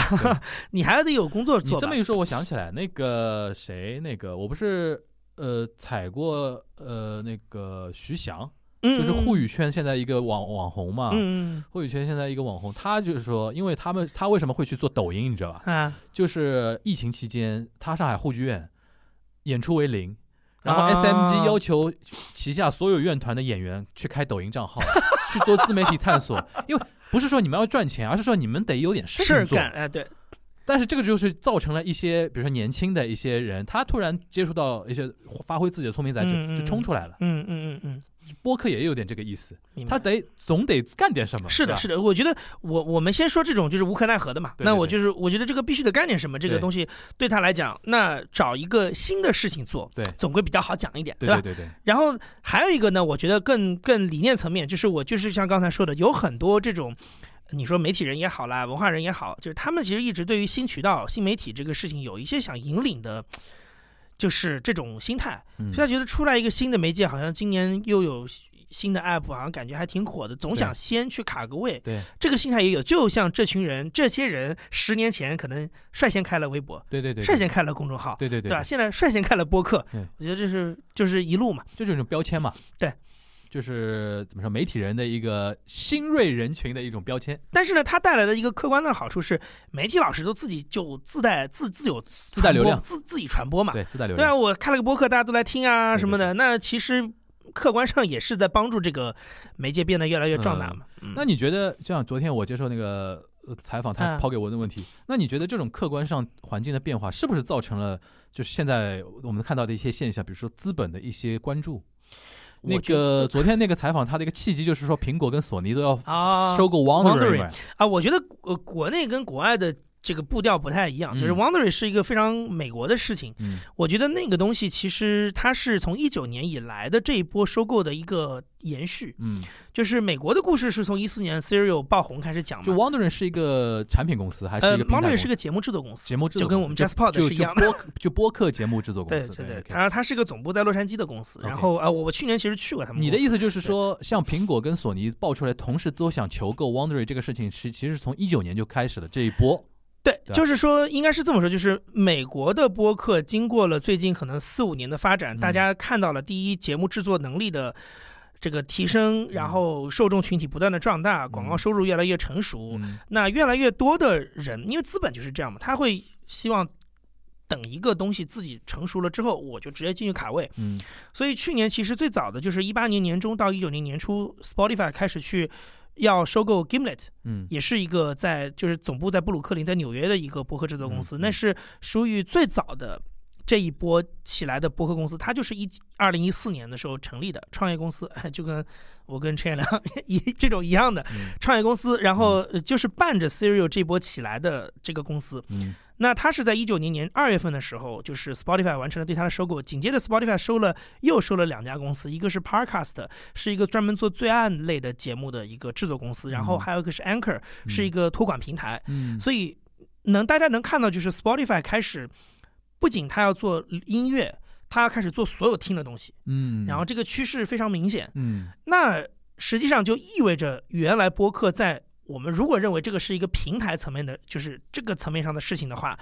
那它的那个格局被打破了。因为以前这个层面上只有苹果，嗯，主要是苹果，嗯然后现在发现，哎，Spotify 有一个更细、有更细分的一家一个一个公司，它就是专门做听的东西的公司，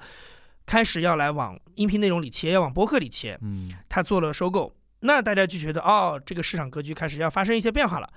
那然后我们看到的这几家，像索尼是，因为它是个音乐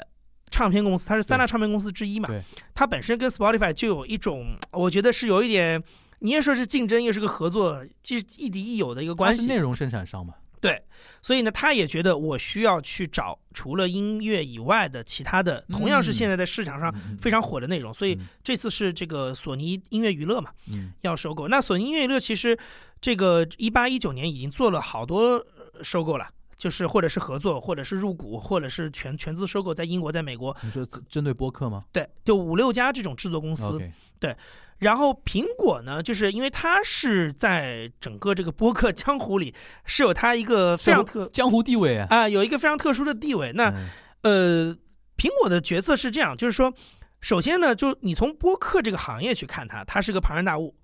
然后呢，它在面对一些比如说 Spotify 这样的新的一个竞争对手的挑战。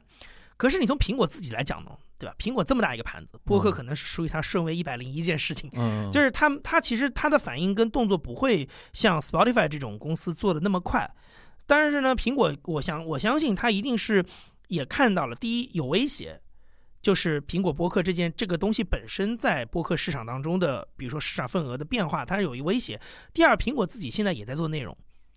就是。从它的 Apple TV Plus 啦，然后这些东西的上线，就是它也在慢慢的希望自己从一个纯硬件公司，嗯或者是一个技术上的软件公司，变成一个内容服务项的公司，就是他希望这边这这条腿也能粗壮，就是长大起来对。那播客就是个内容嘛，你又有一个原来几乎是垄断地位的一个渠道，那他肯定现在也会觉得我要怎么样利用好这个东。西当然呢，他也在想，他动作是慢的，他最早是从一九年的七月份才传出说有可能他要去探索一些自己自己制作的节目这个事情。嗯然后到今年可能有一些小小的动静啊，说什么要跟自己的这个 TV Plus 上的剧做衍生的播客啊，或者是夏天推出了一个十每天十分钟的新闻节目啊什么的。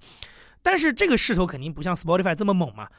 因为 Spotify 就是基于一线嘛，就是声音这块，做了多少事情？然后除了对，除了去年那个三个收购之外，今年又 Michelle 奥巴马嗯跟奥巴马的那个公司、那个这个高地制作，然后今然后又收了 Joe Rogan 的节目。基本上就是他觉得我 all in 在这件事情上了，那这是嗯势如破竹的感觉。对，然后人，但是苹果就是不紧不慢，一直在它毕探索。竟没有那么紧迫嘛，对，但是他也在做。那所以我们为什么就是这周末看到的这个新闻，就是他们两家都其实有四家公司，现在传就彭彭博报的这个新闻是有四家公司都在洽谈 Wondery 的这个收购，嗯，然后还有两家是什么？现在没有爆出，就是没有啊具体说，但是就是是爆出来的是索尼跟苹果苹果跟索尼音乐娱乐嗯对。然后呢，这个最一开始他们要说这个，就 Wondery 自己探索说有可能要做一个就是卖这样的一个退出的一个方式的时候，当时他们的呃感觉是不少于两亿美元的交易嘛。嗯现在这个新闻出来，直接就是三到四亿美元的这个规模了。嗯，然后，然后你又看到苹果的这个名字出现在里面，对你就可以跟后面很多事情有一些对，联。苹果跟索尼的名字出现，就势必会造成全球财经媒体的一种侧目。我觉得昨天他们能采访，只是完全是因为苹果这两家公司嘛，对吧？这两家不是因为，为博客，是因为这两家公司，对吧？但你刚才这么一说，我有点感觉了。其实就是，其实对于哪怕对于 Spot Spotify，对于索尼来讲，我觉得可能大家要呃理清一个概念，并不是说播客怎么怎么样，而是针对这两家公司来说，它要尤其像索尼跟 Spotify 可能更像一点，对，它要垄断很多声音产品。就是说，我觉得是因为播客本身就是前面说的它的内容、它的受众、它的商业化，在美国这个市场至少都已经起来了。我觉得从呃，其实这这这一段你刚才总结的这一段，就是分析的这一段，其实暗合了你对播客的一个定义。嗯，就是非音乐之外的所有声音产品，你都把它称为播客。其实这个是有道理的。对，因为像 Spotify 跟索尼，它原来强势的地方是它的音乐。对。现在，比如说音乐，我已经分到圈到一块地了，对，我要圈到新的一块地，那就是非音乐以外的声音产品，那就是自然的会关注到播客产品。而且还有一块就是，比如说为什么他们不做书，对吧？对。那美国因为 audiobook 这个东西，有声书这块其实被亚马逊跟 Audible 就亚马逊旗下的分的差不多了。然后它整个这个体系其实人家是九九几年成立的公司，那个体系搭建的非常完善，而且它跟大的出版公司、出版社之间是有一个强绑定，强绑定。它我觉得它的模式是非常稳定的，这个版权采购模式，所以它不是说一个新玩家想进来就马上能进得来。New player 玩不了。但播客是新的呀。对对对。这个里面的很多格局，而且它里面又是一个制作者。就是我觉得美国的这个生态当中是制作者居上，嗯，大家是争夺抢夺制作者。这个我觉得，我觉得待会儿可以聊一聊。就是我觉得刚才有一个问题想，我觉得放在后面聊的，就是呃，你可以跟我们详细介绍一下，嗯，美国那种叙事性播客到底是怎么样的一种感觉？因为我相信很多人听来听去听中文播客，百分之九十九还是聊天，对吧？就是这个我们可以放在后面啊。就是说你的意思就是说。呃，他人家为什么会去圈制作公司？是因为美国很多头部播客它是强制做的，对，我们就是叙事型的。我们就来说 Wondery 这个案例好了，就为什么 Wondery 要卖这么高的价钱，对吧？我觉得 Wondery 其实他可能对于资本来说，他最有吸引力的点，第一个，他本身的节目矩阵规模非常大，嗯，它旗下是有将近一百个这个播客的这个体量在里面。嗯。然后第二个是他他的这个这些播客很多的商业化做的其实是不错的，嗯，就是现在他基本上新播客出来。呃，都是有，就是你至少听啊，光听感就知道它是有赞助的，而且本身 Wondery 就提供呃广告商业化的这个服务，嗯，就是有很多的播客加入到 Wondery 的体系里来，其实它只是帮他做分销，嗯，就是分发和销售，对。对，就是节目内容制作我是不管的，然后他自己，但是呢，他最在另外一个他很看重的一点就是他探索出了一套播客内容 IP 化的一个路径。就是我先通过播客生成一个 IP，再把这个 IP 卖到好莱坞去，因为这家公司在好莱坞。我去过 Wondery，就是它的风格就是非常的像一个好莱坞的那种，嗯。商业气非常浓浓，你在他的那个办公室里是看不到什么像我们这种录音间 这种没有的。他那一层你一进去看到就是非常商务商务味儿商务范儿的。老板出来穿了个西装，你知道，就是一看就是这个人就是以前在好莱坞那种整天跟这些打交道的人。销售出身不是内容出身。对对，他那个 CEO 那个 Hernan Lopez 以前是那个呃福克斯的国际频道的这个总裁嘛。嗯，对。所以就是说，这个非常有好莱坞特色。那那他就打造出了这样的一个所谓的渠道，就是我能把这个播客 IP 有一连串的这样一些玩法。嗯，这个东西是我觉得，如果苹果跟索尼他们想去买它的话，这个是他们很看重的，因为这个跟两边的业务都有能结合的地方嘛。对，苹果本来现在有那个 TV Plus 这个东西，对吧？你生成出的播客 IP 直接就可以进到我的。这个内容库里来，就我的视频库里来，对吧？然后相反的，我的视频的内容也可以通过你这个地方再做一轮这个音频渠道的分析。期待一加一大于二呗。对，所以这个东西我觉得是也是这个公司吸引力的地方。那你包括像去年，其实 Gimlet 那家公司被 Spotify 收购也是一样，就是 Gimlet 它当年一直都是主打就是叙事类高高制作，所谓的播客界的 HBO 的这种类型的内容，但是。大家不要忘了一件事情，是 Gimlet 它当时有一个叫做 Creative 的一个，就是类似于广告创意的部门。那个部门是一个赚钱的部门，就它就是 就像我们我我司一样，就给企业做企业播客嘛。对，那个是实际能赚钱的。所以对于 Spotify 来说，它并不只是说手里握有一些有名的节目 IP，或者说你的这个制作团队有多厉害，是除了这个之外，你是有直接可以带来收入的业务的，就是你的企业播客业务，然后包括你的。所谓矩阵内，就是这个这 Gimlet 宇宙里面的广告是能流通的。就是当时在那样一个一七一八年的环境当中，就是整个播客其他的商业化还没有像现在做的这么多的时候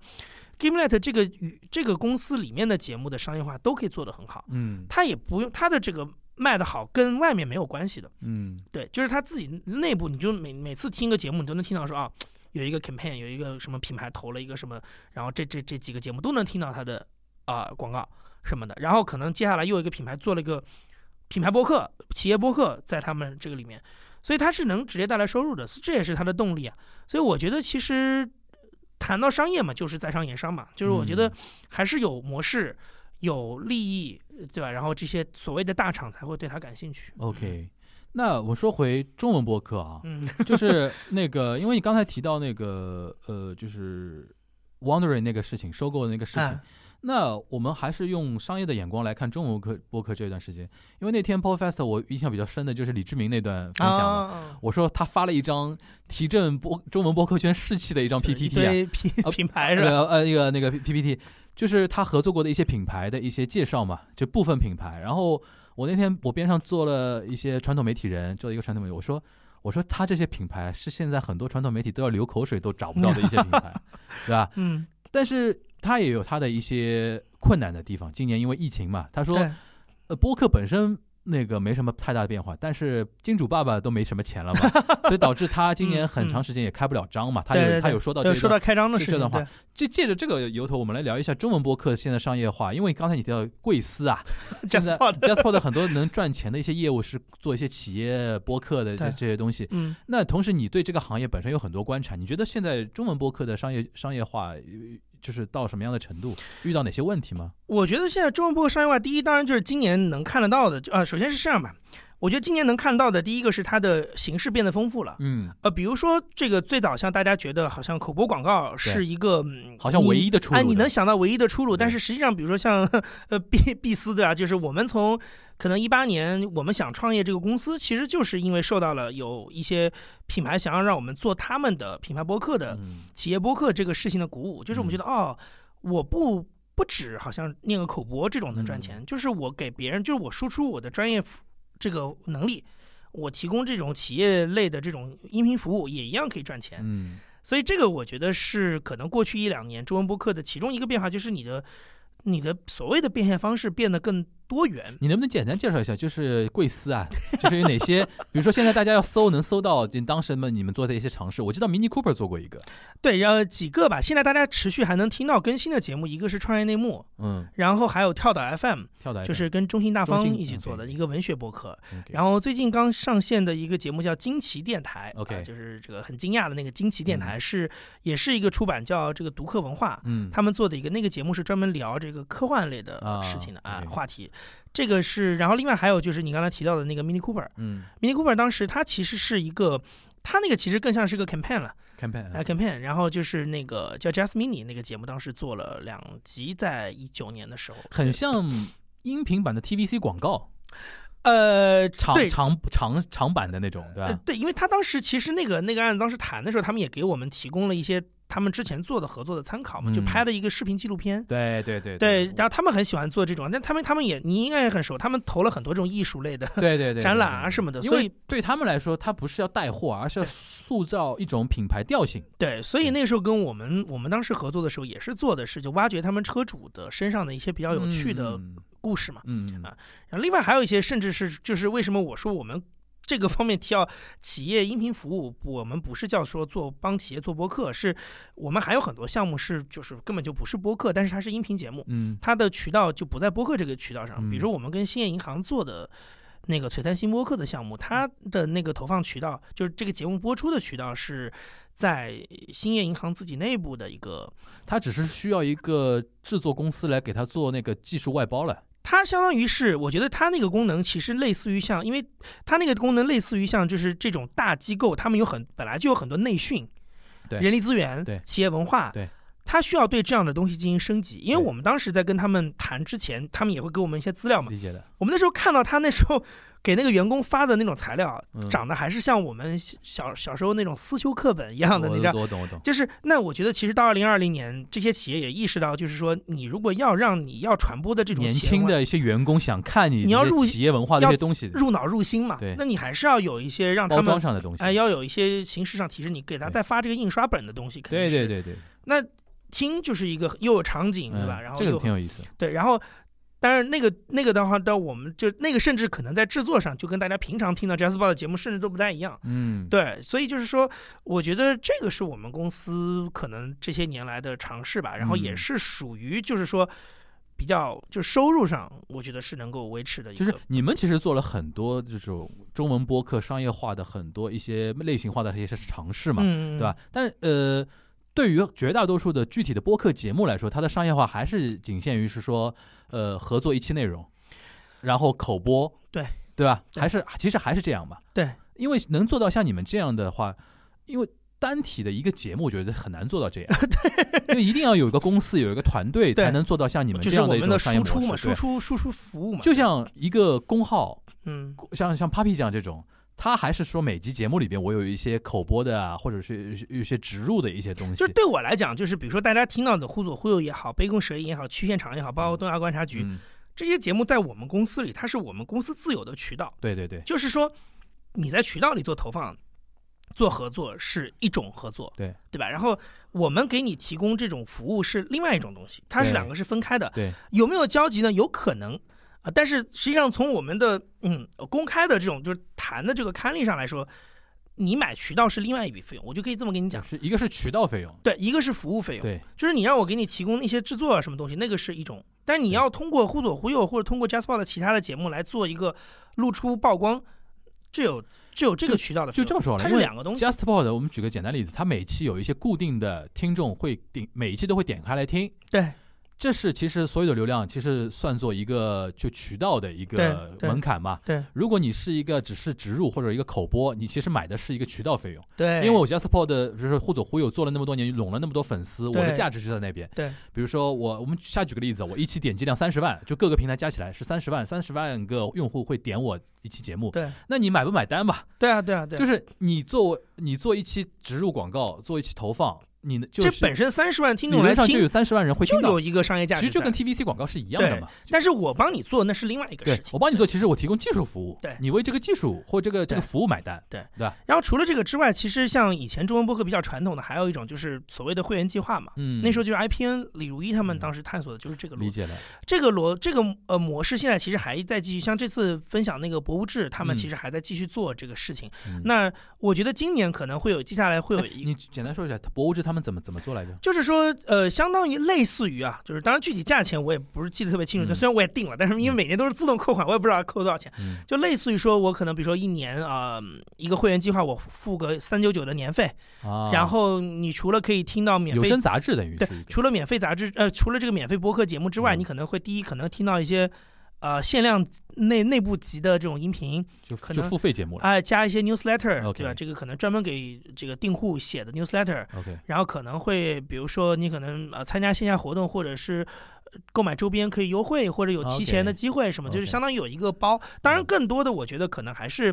听众对于他的主持的一种支持嘛。嗯，因为他其实一样的，就是这个钱要么是来自于商业客户，要么是来自于听众自己打赏。我觉得这个事情其实听众是要有这个意识，就是要么 to B，要么 to C 的。对你你是可以参与其中的，而且你可以通过这个方法表达对自己喜爱的节目的支持。OK，对那这个事情其实我们现在看到，就这次 Podcast 之后，呃，因为小宇宙也说他们要做付费功能，而且现在已经开始做了嘛，所以我觉得明年其实这块哦喜马拉雅也开始了。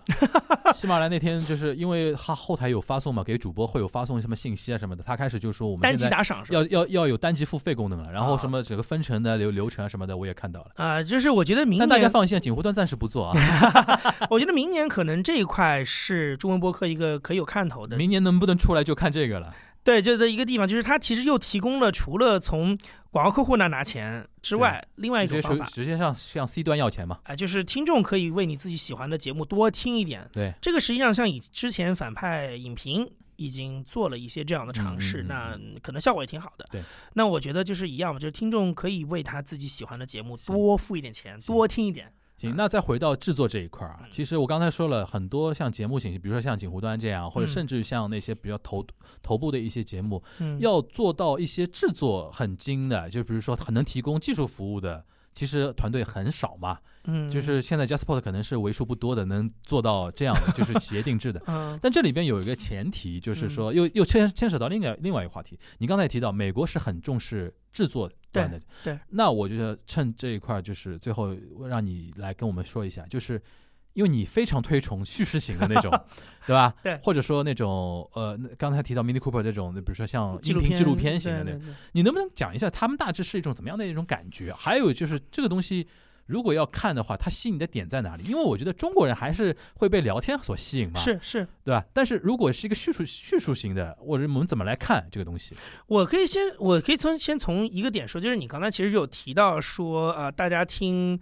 聊天节目听的比较多嘛。对，其实这次 Podfest 的分享当中也有一段，我记得好像是那个张之奇问梁文道说、嗯啊，其实很多中文播客主都很感谢你啊，就觉嗯得这个当他们当年对于这个谈话节目的启蒙就是《锵锵三人行》嘛。嗯那当时道长讲了一句话，他就说，其实我们做了很多年之后，发现，在谈话节目当中最重要的不是形式，嗯也不是说表达了什么，而是在于听，对吧？？对，这个这个概念，我觉得这个话其实，呃，就是只要是关注到一些节目制作的人，其实也都是老生常谈，就是一直大家都在讲说听比说更重要。对。但实际上你，我们先说一个现状吧，就在中文播客里能看得到的，就是第一，现在肯定谈话节目是更多的，因为它的制作上更容易。对第二，谈话节目更注重个人表达，然后听众端的观感上来说，实际上他们对于这样的东西更认，因为他们更觉，就是你前面其实都有提到这个事儿，就是我喜欢你喜欢这个主播嘛，对那我怎么会喜欢这个主播呢？其实是因为你说的话，你的观点，三观合嘛，啊、三观合嘛。但呃，其实从我的角度来说，我会觉得这个事情其实是，嗯，它会存在，但是它应外面其实还要有一个更大的市场。这种状态其实在任何一个媒介都发生过，嗯，大量的，比如说《鲁豫有约》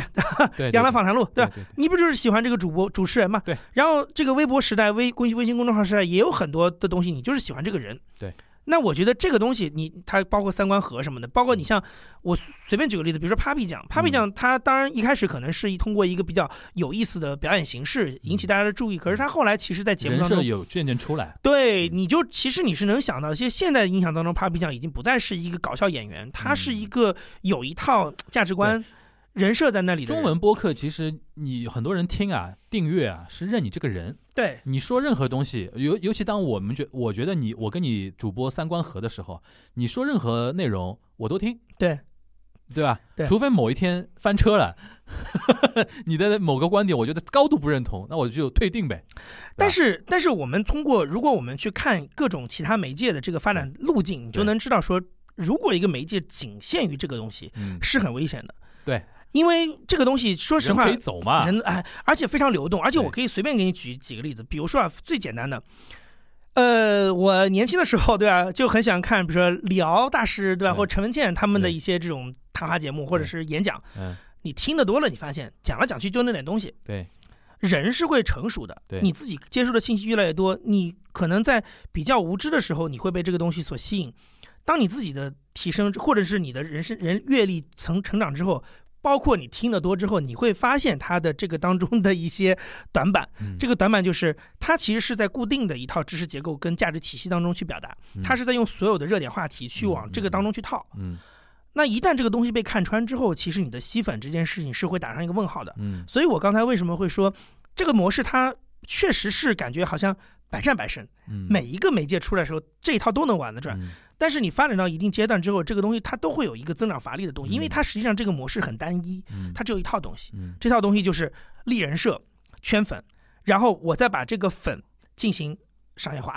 把粉卖给广告客户或者什么之类的，所以就是这个其实它是很单一的。那我觉得，如果一个媒介，我从一个宏观的角度来说，如果一个媒介它的宝都压在一套节目模式上，就会有问题。对所以这就是为什么我会比较喜欢去关更多的关注一些叙事类的内容。叙事类它跟谈话节目有一个非常大的不一样，就是说它更把重点放在创意跟创作这件事情上，嗯而不是放在一个主播个人的风格，就是喜欢他不喜欢他，喜欢 A 喜欢 B 还是喜欢 C，这个不在这个问题上。就是人的元素，它是往后退，往后退的嗯对，它是一个创意跟创作往前。嗯，这个创意和创作体现在什么环节呢？或者什么内容方面呢？比如说叙事类很简单，就是我们就拿 This American Life 来说哈，嗯。因为它的这个相当于它的创作流程是被曝光的最多的嗯。一套。首先，它是集体创作，它有很多整个一个节目组是十几个嗯。甚至几十个制作人，嗯然后每周是要开选题会，就非常像一个传统媒体杂志社的这种状态。对对对每周要开选题会，每个人要 pitch 自己的，就是要要自荐自己的选题，嗯然后要给同事去过 过会，就是要要讨论这个选题能不能过。然后今年这个接下来是因为他们的运作周期很长嘛，嗯可能一个故事得做可能两三个月的时间，所以他们会要为这个后面的这个选题定准备。嗯然后呢，接下来就是他可能会有一个长时间的一一段时间是这个制作人要去做具体的采访、嗯实地走访、嗯录制，然后后面回来之后要整理录音，然后要做撰稿，然后接下来要把它跟要找这个专业的音频的这个剪辑师。要来完成后面的这套就是剪辑的流程，然后混音合成什么什么，就是它是有一套非常完整的一个非常工业化、流程化的一套嗯制作工工工具。其实大家如果对这个东西感兴趣的话，就是播客一下我那个公众号里面是有几篇文章大家可以看的。一个就是去年那个 Emil Barry，就是嗯 Podfest 的回顾里面有一篇，他就专门讲了说 This Man Clive 怎么样去做一个选题，就是刚才我说的，他会非常具体的拿一一集节目的案例告诉你说。嗯啊，我当时是怎么想到这个选题，然后做了些什么？还有一个是我们呃，就是疫情期间，当时采访了那个 Rebecca，嗯然后他那个时候因为疫情期间在有帮这个呃 Ninety Nine Percent Invisible 也是一个美国的叙事类，但是是以设计为主题的播客，做了一个节目，就是关于就是东方人为什么喜欢戴口罩，嗯但是西方人不太喜欢戴，他就去追踪追追了一个历史，就是说这个口罩在中国是怎么一步一步从伍连德那个时候一步步过来的。嗯那他我们也有去跟他做访谈，就是说你这期节目是怎么做的？因为他并不是那个节目团队里的人，他相当是一个特约撰稿，帮他们做了一期，纽约客嘛，就有点像 有点像，就帮他们做了这一期。对，所以对他，所以对 Rebecca 他的他就非常有意思，就是说。他有很多流程也是自己第一次接触，啊所以他会印象非常。他是有用一个既是局内人又是个局外人的视角看，啊他比那种实际上在这个体制里面做了十几年，他有的时候已经见怪不怪了。嗯，但是他是很多对他来讲也很新鲜，所以他把啊很多这种东西分享出来。我我觉得大家可以去看看那个东西，就是我们能够看到它整个这个生产流程是一个比较工业化，更像原来杂志社，更像原来传统媒体的一套生产工具。对。那它带来的结果是什么？就是当这个节目出来的时候，其实大家更多的关注的是你的内容本身，对，并不是说这个主持人的观点，或者是主持人的人设，就是甚至说这个制作人、这个记者他在里面个人个性流露的空间都很有限。当然了，我觉得音频比文字好的地方就在于这个形式给予了他一些个性表达的空间。对，他在讲故事的时候是可以从一个个人的视角去出发去切入，这个相对于。我们所谓正统的文字写作来讲，那些得普利策的文字报道来讲，我觉得这个空间是要大很多的。包括今年其实普利策加了广播新闻奖他把那个奖颁给 This Man Clive 的报道也是一样，就是我并不是因为你做了一个多么大的调查，而是因为你在美墨边境移民这件事情上找到了一些更个性的、嗯，更个体的点。它对于整个这个新闻产产品，就是整个这个新闻产品的生态，有电视有报纸来说，嗯是一个很强的补足，而且嗯这个补足是发挥了你音频的特点。特点是什么呢？就是我们现在这个状态，你是戴着耳机听着，可能记者在叙述给你讲我看到了什么，然后你可以听到那个当事人跟你讲说啊，我我在经历什么，我的想法是什么，然后你可以去到实地去通过那些现场声的收集，可以让你去还原整个这样的一个，就是有点像一个设身处地的，然后所有的这些事情都发生在你的耳边。嗯它既是一个有想象空间的东西，但是呢，同时它也是扎扎实实的东西，嗯，它跟你很近。这样的一套情感连接，实际上是蛮奇妙的啊，跟电视完全不同，因为你嗯电视看一个纪录片，非常强的距离感，而且我们原来也做过那种小而，且是第三人称视角，对。不仅是这样，而且它。它拍摄是有一套固定的位置的，啊比如说过肩、过肩，就是你就算它是叙述，它也是这样子的一个叙述，它其实是有一些，嗯，我觉得那个套路已经被大家熟悉了。嗯然后你在观看的过程当中，就算你是拿着手机放怼在眼前，嗯，那又怎么样？你跟他之间还是有一套距离的。而且视频这个东西，说老实话，跟音频相比的话，你光听声音啊，你会更聚焦。是对，眼睛有的时候看的话会被画面给分散掉。画面的信息量太大，对但是播呃音频的信息带宽是恒定的，对对对，它就是这样一条主线，所以它的它有一些选题，就是它会非常擅长，比如说刚才说的这种故事性非常强的一条叙事的，嗯。当然呢也有它不擅长的，比如说过于结构化、逻辑化的东西、阐释性的东西，很多嗯。是不太适合。就或者说纯粹阐释的东西是不太适合音频来做的，嗯。它可能更适合，比如说写成一篇论文，啊，有结构性，你可以自己逐章的去看，然后慢慢的去理思路。但是音频就是不管你做任何东西，你是单纯讲一个复盘一个故事也好，或者你要表达一个理论也好，讲一个什么历史也好，总归你都要画成一个故事，要有一个具体的事情才可以。所以我觉得这个东西其实对于如果说中文播客来讲，我会觉得它未来这一块的空间跟价值会非常大，因为它可以帮助大家不要在一条死胡同里就走死了。包括像我们今年去 JustPod 有跟那个法国的一个播客工作室 Ochenta 有引进那个 Miha 嘛，我们其实也是尝试一下，就是正好他们做了一个中文版，嗯，那我们想把这个中文版就放在中文世界里面，让他们真正就是那个 NuNu 那个对 NuNu 那个节目，就是让他真的试一试。其实这种虚构类也是一样的，对，它就是跟传统的广播剧，我觉得它在呃这个题材上，包括这个一些价值上，包括在制作上有一些升级。对吧？他讨论的可能是一个更国际化的一个移民的故事，就不是《刑警八零三》那种，或者是像一些志怪小说的广播剧那种。它是一个很很具体的事情，但是呢，它又能够讨论一些就是你在原来的广播剧的体系当中不太能够涉足到的。嗯，比如说，可能未来也许还会有一些剧，像美国有很多这种剧，它可能当然悬疑是一种了，但是有很多是关于都市生活的。对。这种剧实际上，你看电视剧一点都不缺啊，对，三十而已，对吧？都是这种都市生活的剧，广播的都市生活剧在哪里？我觉得它其实是有空间。那你要这么想，今天大家受欢迎的这些中文播客聊天的节目，很多都是跟都市白领的生活有关系的，只不过我换了一种表现方式嘛，对，我从说出直白的说出来，变成是我换成一个剧本。所以，对吧？你看，在我为什么在这一块问的特别细啊？嗯，因为我自己做那么多年播客，也是的确是说，觉得说，可能未来播客要有发展的话，它的多元化是很重要的，对吧？多元化不能大家纯聊天嘛，纯聊天拼到后面就是拼谁聊天聊的比较好，就拼这个嘛，对吧？这个其实，这个其实陈老板是有讲过这个事儿，就是说他，他当时当然是形容这个就是知识付费嘛，因为他觉得知识付费这个东西的卖法就在于说，其实到最后它就是会变成一个。像一个竞赛，嗯，就是说，比如说你现在可能是一个呃所谓的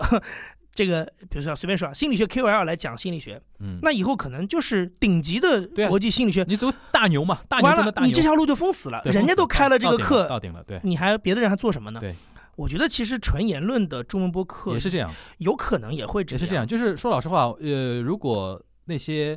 在传统大平台里边的那些大 V 啊下凡。来到播客的话，现在所有的主播都去死吧？那你这个是你说的？对，我觉得真的是这样。我觉得真的是这样。这个东西就像什么呢？就像现在日本 YouTube 就发生这个情况了。因为疫情啊，很多搞笑艺人他们，比如说有自己电视台节目的，哦，都开了自媒体频道。他们现在做了自媒体频道，导致原来那一波做 YouTuber 原生出来的，除除非你是顶流，就抖抖顶上那几个，下面所有人都干不过了。因为吉本兴业出来的艺人是就是最搞笑。他们平时在电视台里边那个那个观众的量是几百万的观众量，对人家来说只是换了个渠道而已。对啊，我碾压你，我实力就是碾压你的嘛，对对吧？所以我觉得，其实如果你要讨论到这个上面，我就会觉得说，其实音频这个事情本身，我觉得很多人就我们前面一直在说 Podcast 第一届什么什么的，很多人其实是把它当工具，嗯。啊，但我觉得呢，当工具是一种用途，其实你也要挖掘另外一种可能性，就更长远的可能性是说。音频本身是一种表达方式，是一种媒介。你要建立一套自己的，也是一套墙。这个墙就是有很多你能做的事儿，是视频做不了，对，文字做不了，图片做不了的事儿，只有音频能做。那是什么呢？我觉得故事是很重要的一块。对，对我突然又想到另外一个例子啊，就是前两天故事 FM 采访了阎鹤祥。啊，你知道那那他那一段讲话引起很多那个轩然大波啊！我看到好像网上说李诞也转了是吧？对，为什么？他里边讲一个问题，其实套对套用到播客里边，他里边现在就讲，呃，他觉得脱口秀就是那那波人啊，未来会起来。为什么？他说其实是相声圈不努力嘛，因为那帮人相声有文化，传统不传统相声圈的人，其实在语言艺术上要把什么什么话。讲的好玩已经是登峰造极了。对，脱口秀那帮人是比不过他们这这帮的。但是，但是脱口秀的人普遍学历比较高，他们能够更敏感的感知到这个社会。对，原来那帮没什么文化的那个相声演员，这是我引用他的话，不是我讲的啊。现在因为现在粉丝也很厉害，没什么文化那帮相声演员呢，他们只能在表演传统段子。嗯，传统段子翻来覆去嘛，翻来覆去，那么数来宝啊，那个树莓叶儿啊，这这这种东西。最多的就是说你的表演风格谁喜欢谁不喜欢的一个问题。他说相声有一段时间，比如说像梁左啊、老舍啊，他们参与到相声的剧本创作之后，其实提升过一段时间了。但现在又有点回回到那种时候了。然后他们以此为荣，就是说相声就是应该是传这个固守传统的那帮人。然后阎鹤祥就提出了，他说哪一天当那帮有文化的脱口秀演员他们开始琢磨语言艺术的时候了，他们也会精进。我懂你意思。他们一旦精进的话，你你那 skill 的问题嘛，对吧？嗯。然后那你怎么办？对相声演员怎么办？其实如果套用到播客也是一样。当一些比如说在那个，我觉得还能分两种啊。一种比如说在文化视野上，在专业程度上更强的那帮人下凡的做做 播做播客主播了，那你原来这帮做播我们三脚猫功夫的人怎么办？就你说他资源更多是吧？就资源更多，而且他讲的东西更精彩。那你怎么办？还有一方面就是你刚才说的，如果哪一天观众听众耳朵丰富了，对，他会强调说，哎，除了聊天之外，我还想听点别的。我跟你讲这件事情啊，我我是呃，我我我我觉得这这方面我还是有点小小的自信，就是因为我看过很多别的媒介的这个发展，我觉得就是不要管现在中文播客听众有多喜欢谈话这件事情，对，他们要变就是变移情别恋，就是一夜之间的事情，是很快的。你像脱口秀才几年时间啊？现在在上海就是如火如荼对啊，就当年你想最早那种，我们不是说过嘛？东方夜谭啊什么，当时模仿的时候也有很多人觉得很怪异的，但人家真的喜欢上就是一个很快的事情。还有一点就是，我为什么觉得说播客分两块？一块就是说，呃，就是呃聊得更好的人进来，会把原来那批聊的一一这个稍微有点好的人给碾压；还有一种就是技术成熟了之后，人家听过，哎，还有这种叙事类的，还有这种创作那个纪纪录片类的，对，还有那种那种类的之后。那你原来那帮聊天的人，可能就也要面临一个问题。我甚至觉得，我我甚至不觉得他是个压力。我会这么看这个事儿，就是如果大家认为中文播客的听众会越来越多的话，那就是这个问题。我我不希望中文播客最后只框住那些喜欢听聊天的人在听。对对对对，就是一个媒介，你能做的事儿很多。对。那有的人可能就是喜欢听叙事，有的人可能就是喜欢听纪录片质感，有的人可能就是喜欢听剧。对对对，你都应该来听播客，对吧？你这是一个媒介，一种表达方式，一个渠道。你不是说我只有聊天才叫播客。对，那你如果只框住那些喜欢听凯拉山的人，那你其实是自己把自己做小了嘛？对对。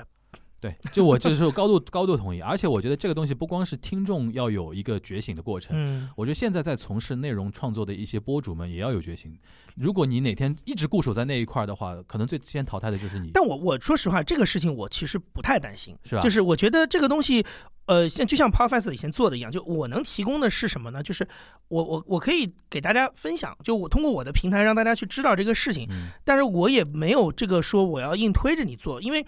我们在过去的这些，比如说公众号里是能看得到的。公众号最简单的事儿，就我觉得两两点是我我认为它非常大的一个，就是所谓质量提升。第一个重排版，嗯，重排版这件事情就非常像现在。我们都跑到棚里来录音，线下录音是一样的。就是中文播客到今年那么多节目，对那么多节目的时候，大家就会注意到说啊，录的质量好，录的质量不好，听感比较好一点。至少他能听得出来你是拿录音笔录的还是拿。你要有东西输出给他嘛。对，然后我觉得这个就很像说公公众号到了某一年，突然开始大家都开始排版了。对啊，然后再往后是什么呢？就是你可以发现公众号一个质量非常大的提升是大量的媒体人进来，嗯，大量的机构媒体进来，嗯，大量的团队化的东西进来。或者是说有很多东西在这里原生变成了团队。嗯，当他开始进入团队化流程，从讲段子对到开始讲一个完整的叙事的东西，你才能够把它当成是一个真正你每天输入信息、获得娱乐的渠道。对，真正的入口。否则你在这儿，如果你永远只是看到一些啊个人个性化表达，就像公众号最早也都是一些个人日志嘛、段子嘛，哎，一些小小想法，每天那些胡思乱想的东西。你如果长期是这个东西啊。嗯，就是你的受众是会抛弃你的，就算你有强势入口，他还会是抛弃你。但是我们后来看到的是公众号有各种各样专业的东西，现在它就已经取代了杂志，取代了报纸，对吧？调查报道都从都从什么活在呃快快手小哥呃快递小哥活在系统里，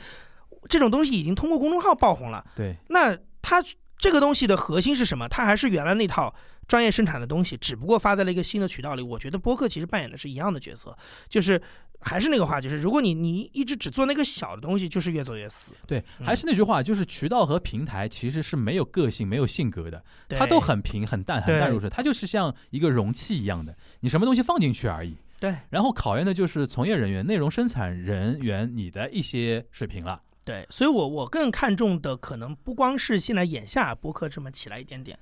我会更多去看可能两年、三年、五年之后，对，当所有的这些元素都发生变化，对，创作者啊、听众啊、广告主啊、整体大环境啊、什么平台产品都发生变化的时候，那个时候播客需要什么？对吧？我我会看那个东西。我觉得这个是值得我们后续观察的一个点，真的，真的，真的。嗯。然后我觉得期待啊，我们下一次 Podfest 再举办的时候，我们再聊一期。好的。那个播客江湖二零二一的 那天，那天估计又有很多新的事情会发生。是我我我我我要么最后自己给自己打广告吧。我觉得，哎，我觉得你打广告之前啊，我先，我觉得你先推荐一下，就是说，我觉得 我为什么叙事问的比较细啊？嗯。就我就是没有这种直观感觉。我觉得你可以推荐几个，比如说中文的，你觉得就是你们。自己做的一些是是有点像那种感觉的叙事播客，大家可以搜来听一听。然后你平时比如说你坚坚坚持在听的英文世界的一些播客节目，让大家可以去感受一下，人家是到底怎么样跳脱出聊天的这种范畴的东西。呃，我我先说，比如说像艾哲的故事 FM，嗯，这个是比较容易想到的。然后我觉得故事 FM 里面有一些有一些呃集数是我印象当中其实是做的还挺。挺有那个味儿的，就比如说像那个他去年其实彭涵来 Podfest 也分享过嘛，他们当时做那个呃史里芬去朝鲜的那段经历，嗯。嗯，他们当时是做了一些比较有心思的一些，就是在声音层面上的加工。但其实如果大家去听那整集的内容，其实也也是有一个我觉得嗯比较有有有趣的一个叙事感吧，嗯。对。然后我觉得那个那个其实大家是可以听听，包括你刚才提到的，就是最近他们出的几期，像那个那个相声演员叫啥我都忘了，严鹤翔，对，就是可以去听一听一下。他那个就是主持人或主播就退到很后面了，就完全强调他那个采访对象那个事情。但我我我要说的就是，因为故事 FM 他们一周三更，就是艾哲的压力也非常大，所以很多时候他们其实采用的就是他们自己这么定义嘛，叫做这个就被访者个人叙述、口个人口述这个这个程度。但是他们其实每年当中还是有很多一些就是佳作，是花了很多心思。我记得他们今年还有一集是，就是那个古巴的一个。啊，反正大家可以搜一下，就是一个古巴的一个那个那个什么移民啊什么，那个那个那个那个那个那一集其实还是有点有点那个感觉，有点那个感觉，对对对对对。然后的话，英文世界呢？呃啊，我就我我来自荐一下吧。我们我现场节目上一个礼拜上的那一期就是。那个一百年前的广播诞生现场啊，对，去现场那个节目，然后他广播诞生第一页那一集是我自己现在就是各种尝试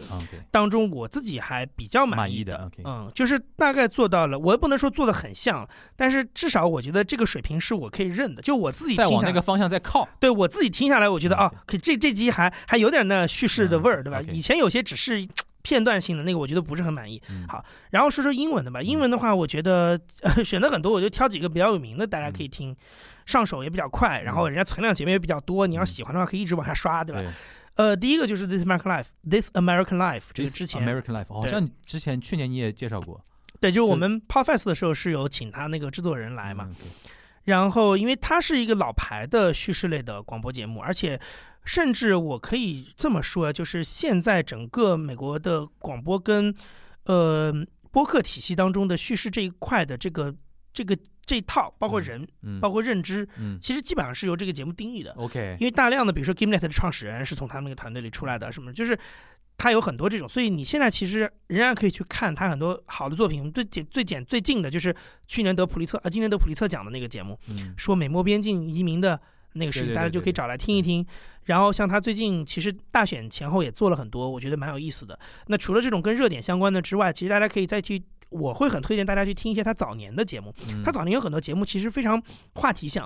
比如说 holiday 一个单词，嗯，就是哎，我们这期节目四个故事都是跟假日相关的啊啊，或者是说什么海盗。啊，我们这期有四个故事，都是跟遇到海盗，啊，历史上的海盗什么像，哎，就很有意思。然后他有的是采访的，有的是可能历史学家来讲一个研究的成果什么的。那我觉得它形式非常多样，你就会发现，哦，原来这些都叫故事，这些都能是反映美国生活的东西。重制作、重策划。对。然后还有一个像比如说 Planet Money，嗯，就是这个，哎呦，就财经，我们当年，我当年其实是因为，就是他有一些集讲那个，就是解释一些商业现象，我觉得听了对工作挺有帮助的。哎，但是那节目其实它脱胎于零八年的金融海啸啊，也是当时跟呃 This American Life 当时 NPR 他们合作了一个节目，是一个小时的一个节目，叫就是讲那个次贷危机啊，他找了一些苦主啊什么，就是给你解释说这个房利美、房地美到底出了个什么事情，弄出这么大一个动荡啊。然后他就是通过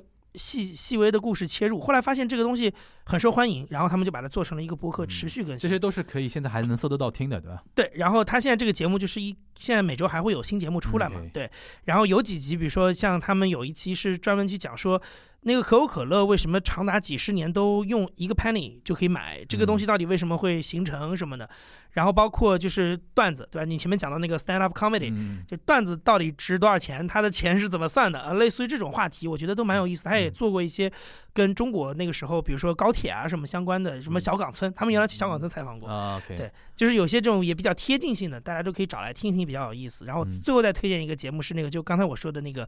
nineteen ninety nine percent invisible，嗯，百分之九十九这个未可见。对，然后那个节目是一个设计主题的博客，我觉得那个博客其实是最近这段时间对我启发比较大的，是吧？对，因为我在那个节目当中，说实话，找到了一种我当年看，比如说第一次看什么《大象公会》啊那种感觉，就是